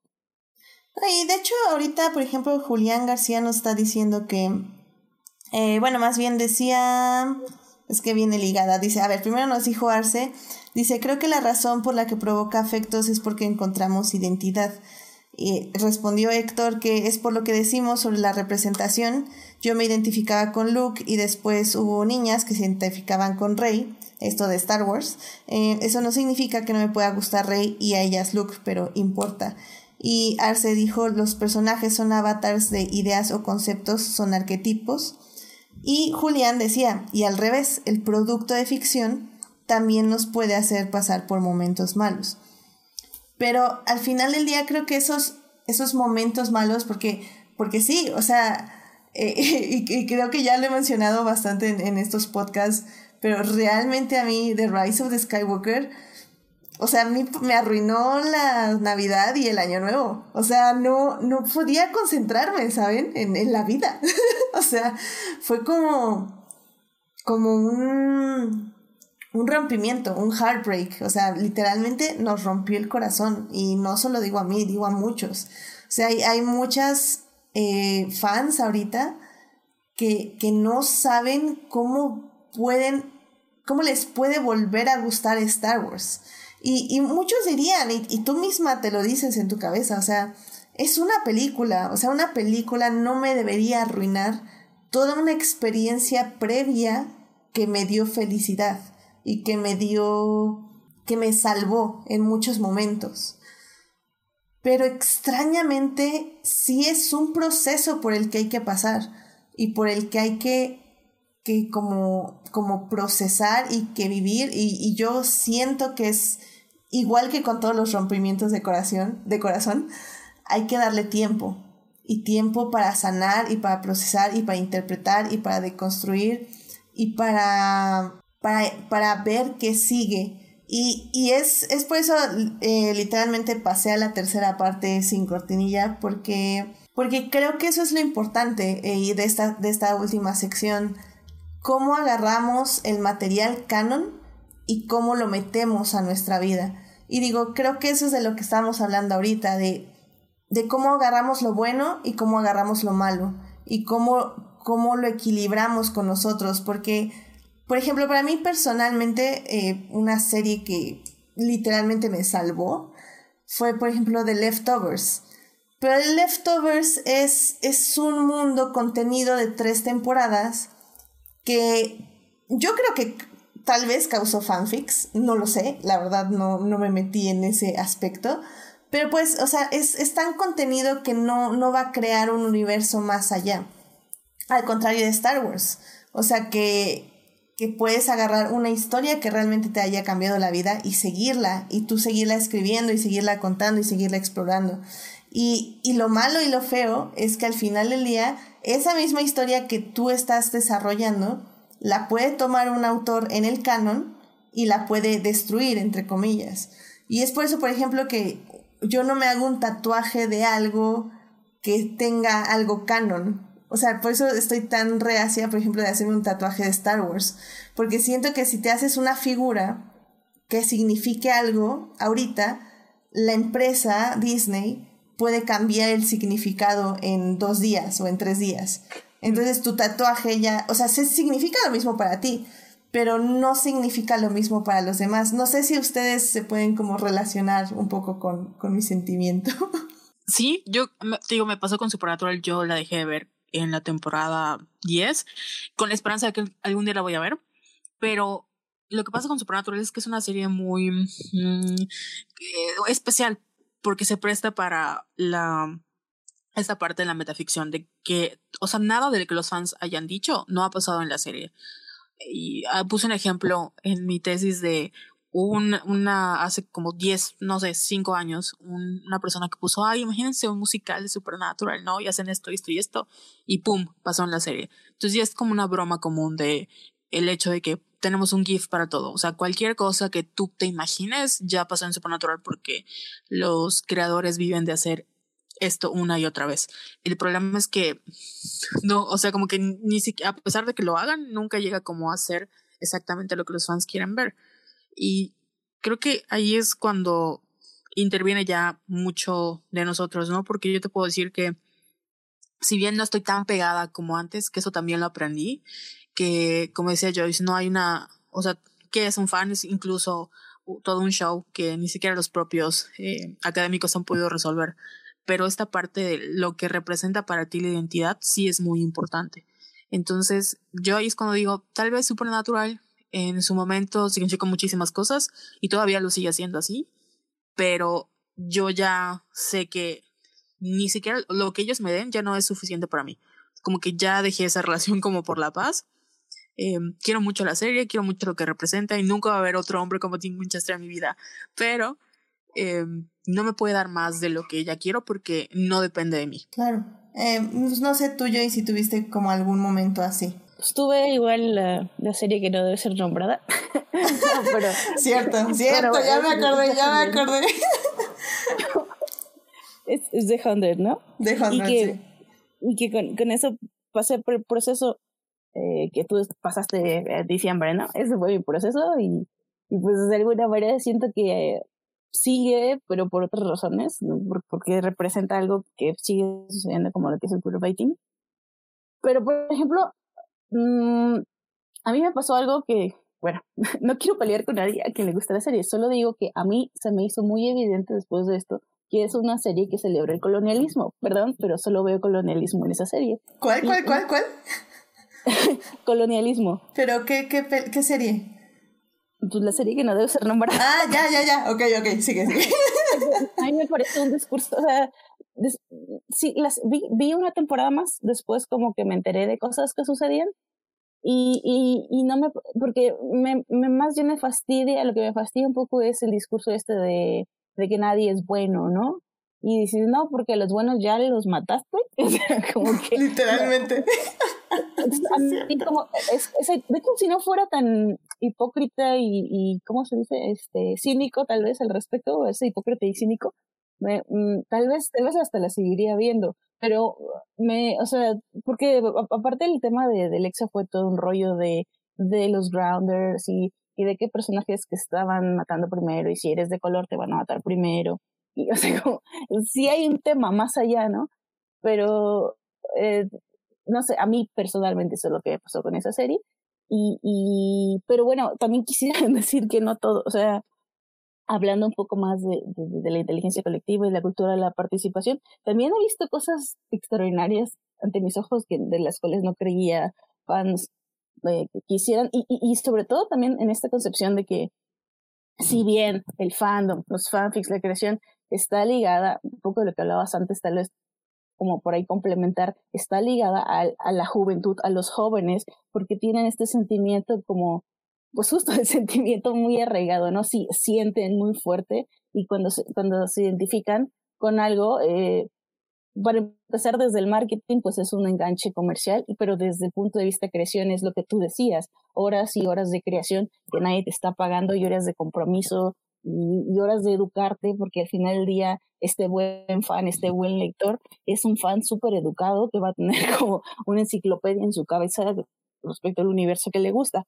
Este, pero, pero hablando un poco de, de lo positivo, este, de esto, de eh, que alguien imagina un chavito, pues yo, yo ya no soy ningún adolescente, ¿no? Este, hola, treintas. y, Bienvenida. y, y, bueno, es que yo sí veo la definición de, de, de que, de, de cómo el marketing agarra a, digamos, la parte fan, en el sentido de que no quieres crecer. Y, y yo creo que ya hasta el capitalismo ya, ya le dio la vuelta a eso, porque creo que ya hay fandoms de cosas como, no sé, así como de, de, de un noticiero o de un, no sé, como, siento que, que va más allá de eso, o sea, porque yo, yo, por ejemplo, yo ya no la veo a, mí nunca me ha gustado la definición de fandom como para escapar de algo. O sea, yo personalmente no estoy hablando que, que todos viven la experiencia, pero yo no entro al fandom para olvidarme como de las realidades, sino al contrario, quiero seguirlas viendo ahí en las historias que me gustan. No sé si me explico, así como no, no, no lo hago para desconectarme, igual tiene que ver con mi talk, pero, pero no, no siento que me desconecto de la realidad cuando, cuando voy a otra, otra historia y no es mi fin. Y, y, y vi, por ejemplo, cuando, cuando lo de Lexa, vi todo las donaciones de 100 mil dólares a Trevor Project para prevención de suicidios.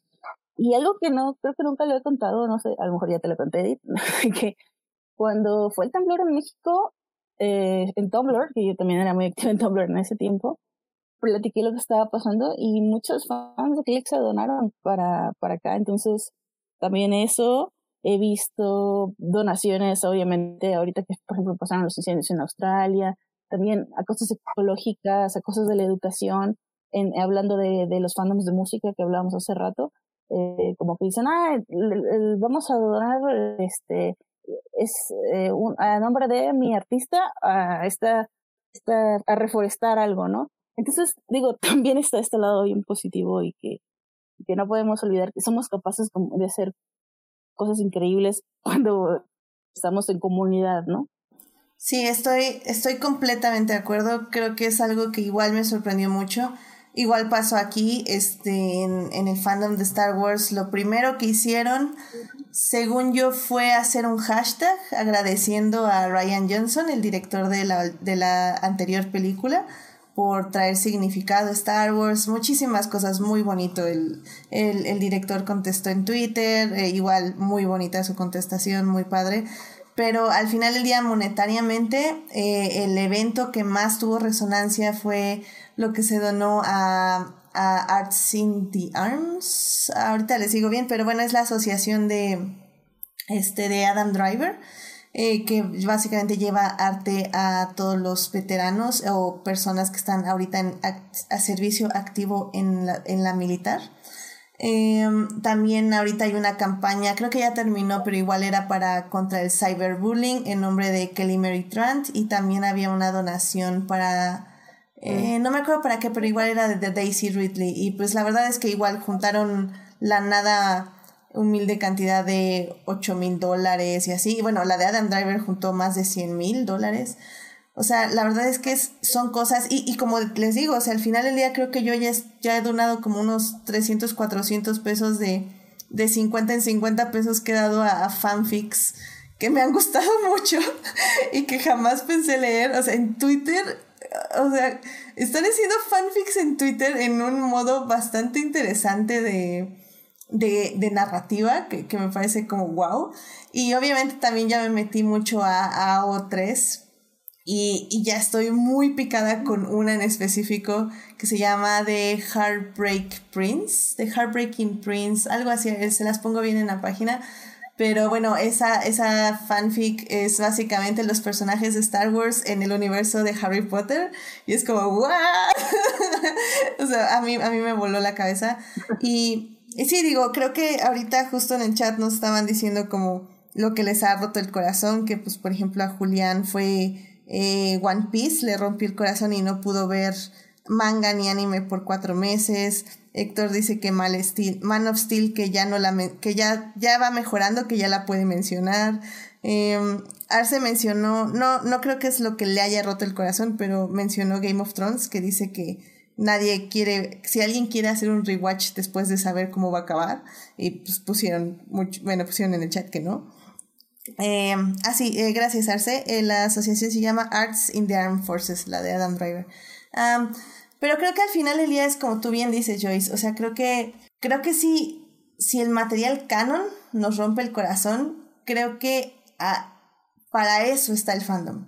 O sea, está para gente que realmente sabe por lo que estás pasando, que tal vez probablemente está pasando por lo mismo y que está ahí para apoyarte y para ayudarte. Y creo que o sea, poco a poco igual fui filtrando gente, obviamente sacas unos, metes otros, etc, etc.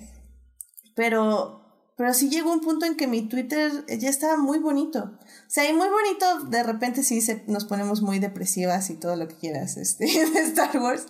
Pero de repente es como, miren, ya salió el nuevo capítulo del fanfic. Y todos le empiezan a compartir. Y miren, alguien hizo un fanart. Y todos le empiezan a compartir. Y, y he conocido muchísimas ilustradoras. Y, y, de hecho, quiero mencionar que igual esta semana se, que ha estado como muy fuerte todo lo de pues lo de los movimientos feministas en nuestro país. Eh, me he dedicado a seguir ilustradoras y, y, pues la verdad una ilustradora lleva otra, que lleva otra, que lleva otra, lleva otra y la verdad es que mi Instagram ya está bien bonito, lleno de puras ilustradoras que están haciendo cosas feministas para la marcha, para el 9 y, y es, es como, o sea, el Internet sí es una burbuja y, y sí podemos elegir qué ver, pero al mismo tiempo también podemos abrir esa burbuja un poco más. Y creo que eso es lo bonito del Internet, que sí podemos llegar a conectarnos, a tener una conectividad entre todos y para bien, no, no para mal. O sea, sí realmente, como dicen, donar, eh, escribir, dibujar. Y pues al final del día digo, yo sé que son gente joven la mayoría que hace las cosas, pero pues también creo que nos anima a nosotros. Digo, no es que estemos viejas, pero creo que, creo que anima a uno también a, hacer arte y, y, hacer cosas, no sé. No sé cómo, cómo tú te sientas, este, Carol, o Joyce, creo que ibas a decir, ¿no? No, digo que nada más, o sea, que, que sin bien o sea, si la parte de transición de ruptura, de, de, nueva, de nuevo conocimiento está como en esta parte adolescente-ish. Tampoco quiere decir que ya no vas a ser fan cuando te hagas grande, ¿no? Claro, no, no, no, no, no. No, y es creo que creo que lo que dice Doctor Who y lo que dice el doctor siempre de, de que no, no perder la capacidad de sorprenderte, ni la capacidad de, de amar cosas, ni de emocionarte. Este, que, es lo que extrañamente le llamamos no crecer, pero realmente es crecer, pero seguir con esta, con, seguir con la habilidad de, de seguir sorprendiéndote y amando y demostrando sobre todo a nuevas generaciones que no porque seas una persona grande significa que no te gusten. O sea, creo que, creo que siempre eh, mis primas pequeñas se sorprenden un poco de que me guste Shira o de que yo esté viendo, no sé, pues la, la, película que hablamos la semana pasada, la de P.S. I Still Love You y que me guste. O sea, al final del día es eso, es decirles, no porque crezcas quiere decir que tienes que dejar tus cuentos de hadas. Más bien, tus cuentos de hadas van a evolucionar y van a evolucionar contigo y eso está bien. Y también los vas a ver desde otra perspectiva, lo cual también está bien. Sí. Este, pues Carol, no sé si gustes eh, concluir algo eh, ya para cerrar el programa casi. O bueno, la sección. Sí, es que me, llamó la atención la manera en la que, sí, obviamente porque como la idea del fan es esta, como dice Joyce, eh, persona adolescente, que está así como tiene muchas feelings, pero pues no, por ejemplo, en el caso de Jane Austen, que las Jenny Teens tienen así como años y la mayoría son personas, eh, o sea, señoras de 40, 50, 30. Y es irrelevante, porque lo que les une es como ese amor a Jane Austen y, y a sus letras. Pero creo que lo que más me gusta al final de no solo que los fans se unan, es que al final, y yo tengo mucha fe de que, por ejemplo, si bien hoy hay chicas eh, que tienen como el alma destrozada por lo que pasó con, con Raylo, sé que esto va a ser como la base para que mañana ellas puedan crear sus propios contenidos. Y eso es lo que ah, a mí me encanta del como el fandom, que puedes ver a mucha gente que dice, ok, esta historia no me dio lo que yo quería, pero yo voy a hacer la mía a mi propia manera y no, o sea, sé que los ejemplos que tenemos son como eh, Fifty Shades y Crepúsculo y estos fanfics de, de One Direction, pero hay mucha gente que está metida en los fandoms y que hace cosas muy padres y que sé que mañana van a hacer cosas aún más increíbles porque están del otro lado y han visto como, como todo esto de que las corporaciones, el saber que las cancelaciones, a mí, creo que porque desde niña estaba muy metida en los fandoms, así como de que, ah, ya nada me pega, pero todavía me, me, me afectan muchas cosas. Y si las cancelaciones de bueno, por ejemplo, cuando no se ubican Chuck, la serie que llegó a ser cancelada, también los fans sí. el dinero y lograron que la serie siga. Yo vi Chuck. ah, sí, tú eres Chuck. Ah, yo tengo en DVD. Porque, ajá, o sea, al final creo que eso es lo que más como rescatamos y lo que rescatan los teóricos nuevos, ¿no? De el fandom, si bien somos una audiencia, no somos una audiencia pasiva, estamos haciendo cosas una y otra vez porque nos gusta, al final nos apasiona los productos mediáticos y sé que en un futuro toda la gente que está haciendo, sufriendo, van a lograr convertir como este dolor en catarsis y van a poder, no sé, vamos a ver a miles de, chicas haciendo películas o series o escribiendo novelas eh, gracias a como este punto en su vida. Sí, exacto. Sí, de hecho, por acá traemos el, bueno, creo, no sé si hashtag lo puso Edith, pero es hashtag fan conviértete en creador.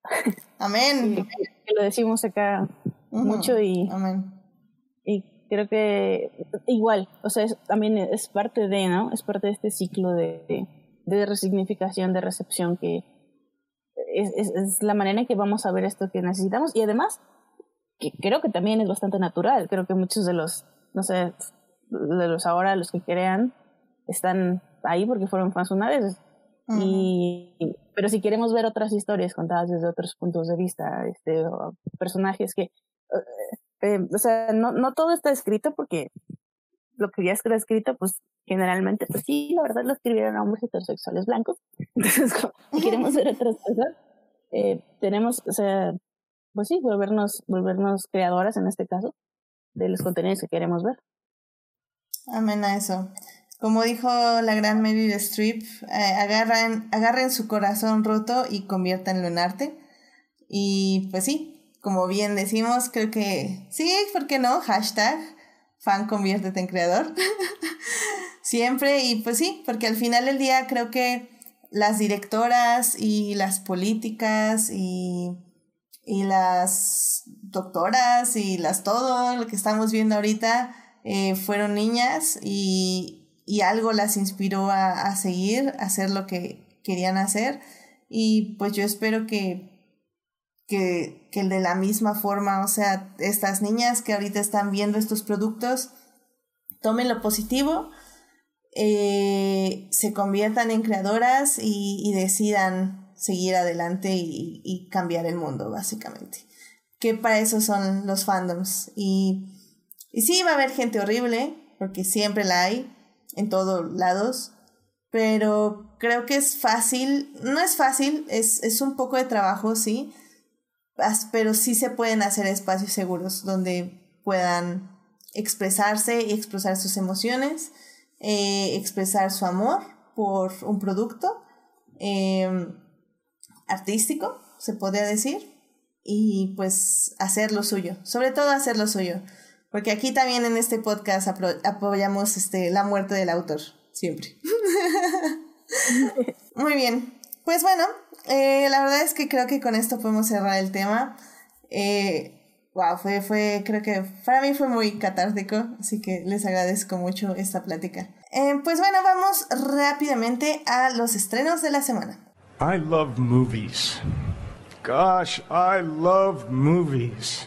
La verdad no me voy a entretener mucho aquí, eh, nada más les quiero avisar que el domingo, más bien el viernes, se estrenó ya la serie de Clone Wars, la cual obviamente voy a estar viendo y reseñando, porque creo que es lo único que me puede traer ahorita felicidad en Star Wars y creo que eso está bien. Entonces vamos a ver ahí cómo va la restauración de mi corazón.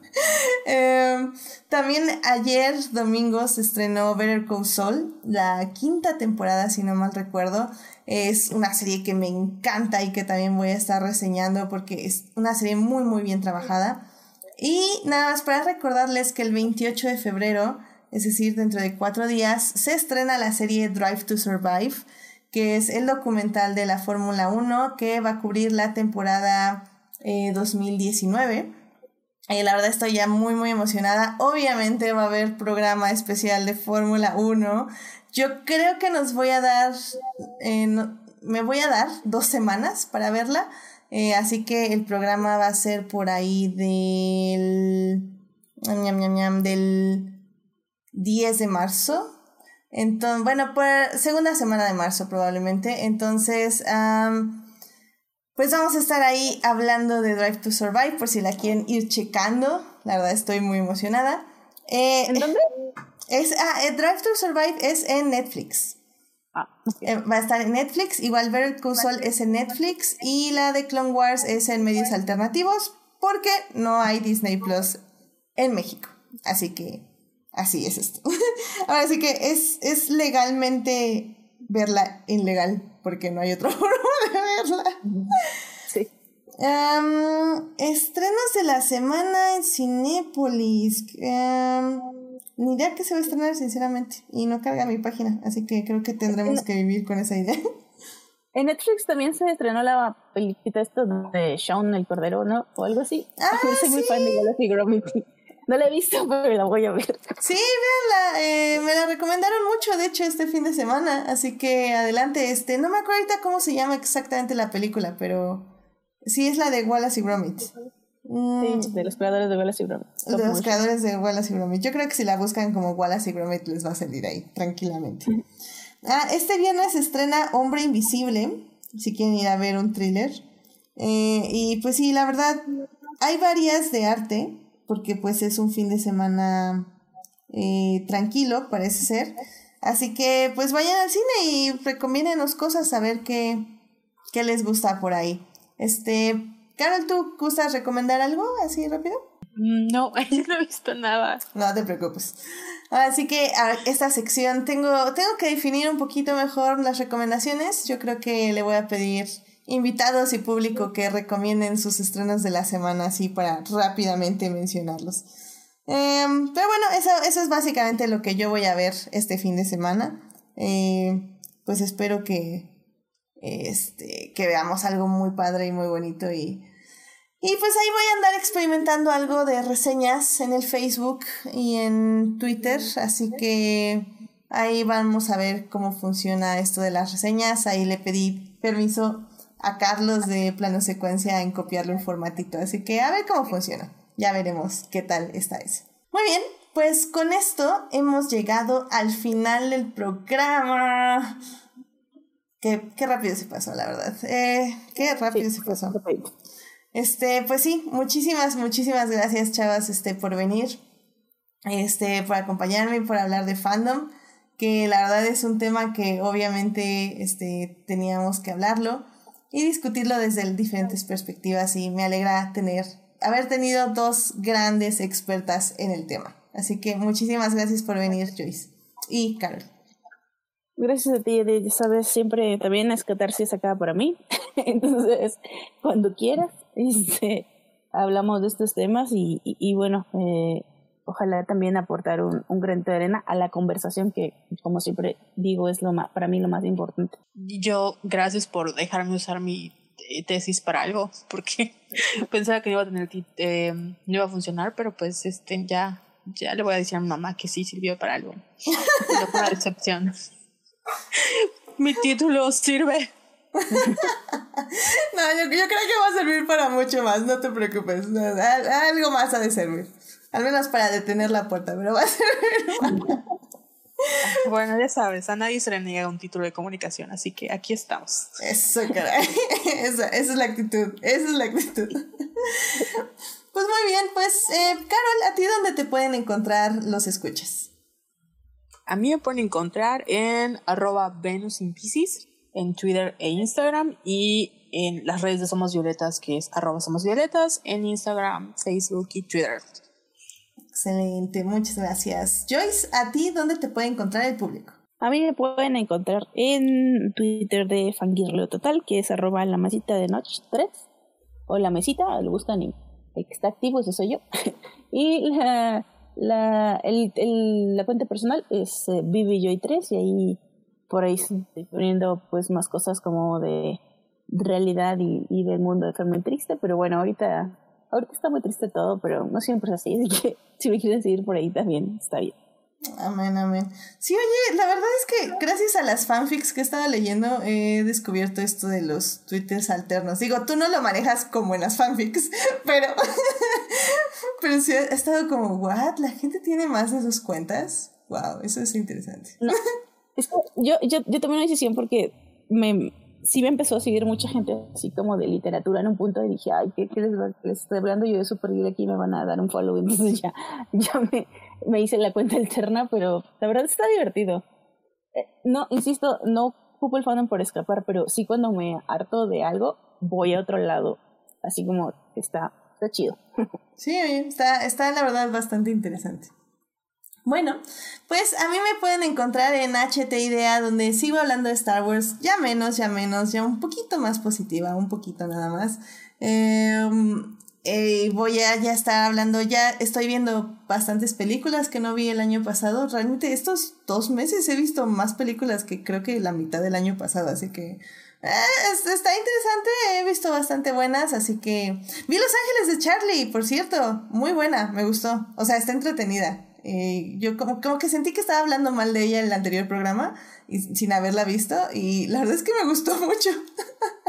Así que la recomiendo ampliamente para pasar un buen rato, ¿eh? Tampoco se me suban las expectativas, este, pero la verdad para pasar un buen rato me, me gustó, me gustó bastante. Em, así que bueno, muchísimas gracias a quienes nos acompañaron en vivo, que estuvieron muy activos, se los agradezco mucho. Estuvo Julián García, Julio, Edgar Pérez, Marcela Salgado, Héctor Guerra, Arce, Julián García, Uriel Bortello y creo que ya espero no olvidar a nadie más. Muchísimas gracias por estar activos en el chat. Eh, por cierto, Carol, este, ya aquí se ofrecen a leer la tesis, que les gustó mucho lo que dijiste, entonces que, que si la rolas, que, que, la leen con mucho gusto.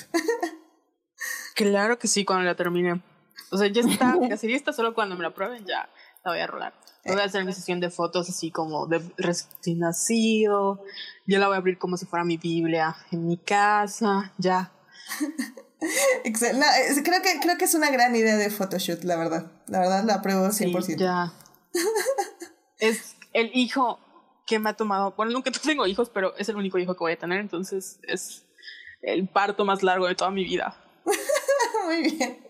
No, pues entonces sí, efectivamente esperaremos mucho ese photoshoot y también a, admirar a tu pequeña tesis.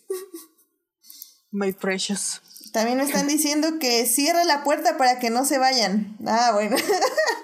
creo que la, es, creo que suena más bonito que lo que decían antes que, que, que las encadenara para que no se vayan del podcast. Nada, tío, tengo que ir por mi, mi gato que sospecha que está afuera. ya ven, eh, hay que cuidar a los hijos, a las tesis y a los gatos y a, y a las plantas también, porque también son nuestros hijos. Claramente, Muy bien, eh, y también muchísimas gracias a quienes nos oyen durante la semana en Hearties, Spotify y en iTunes. Este programa estará disponible ahí a partir del miércoles en la mañana. Asimismo, no se olviden de seguirnos, o bueno, seguirme en Adictia Visual Facebook, Adictia Visual, Adictia-Visual en Instagram.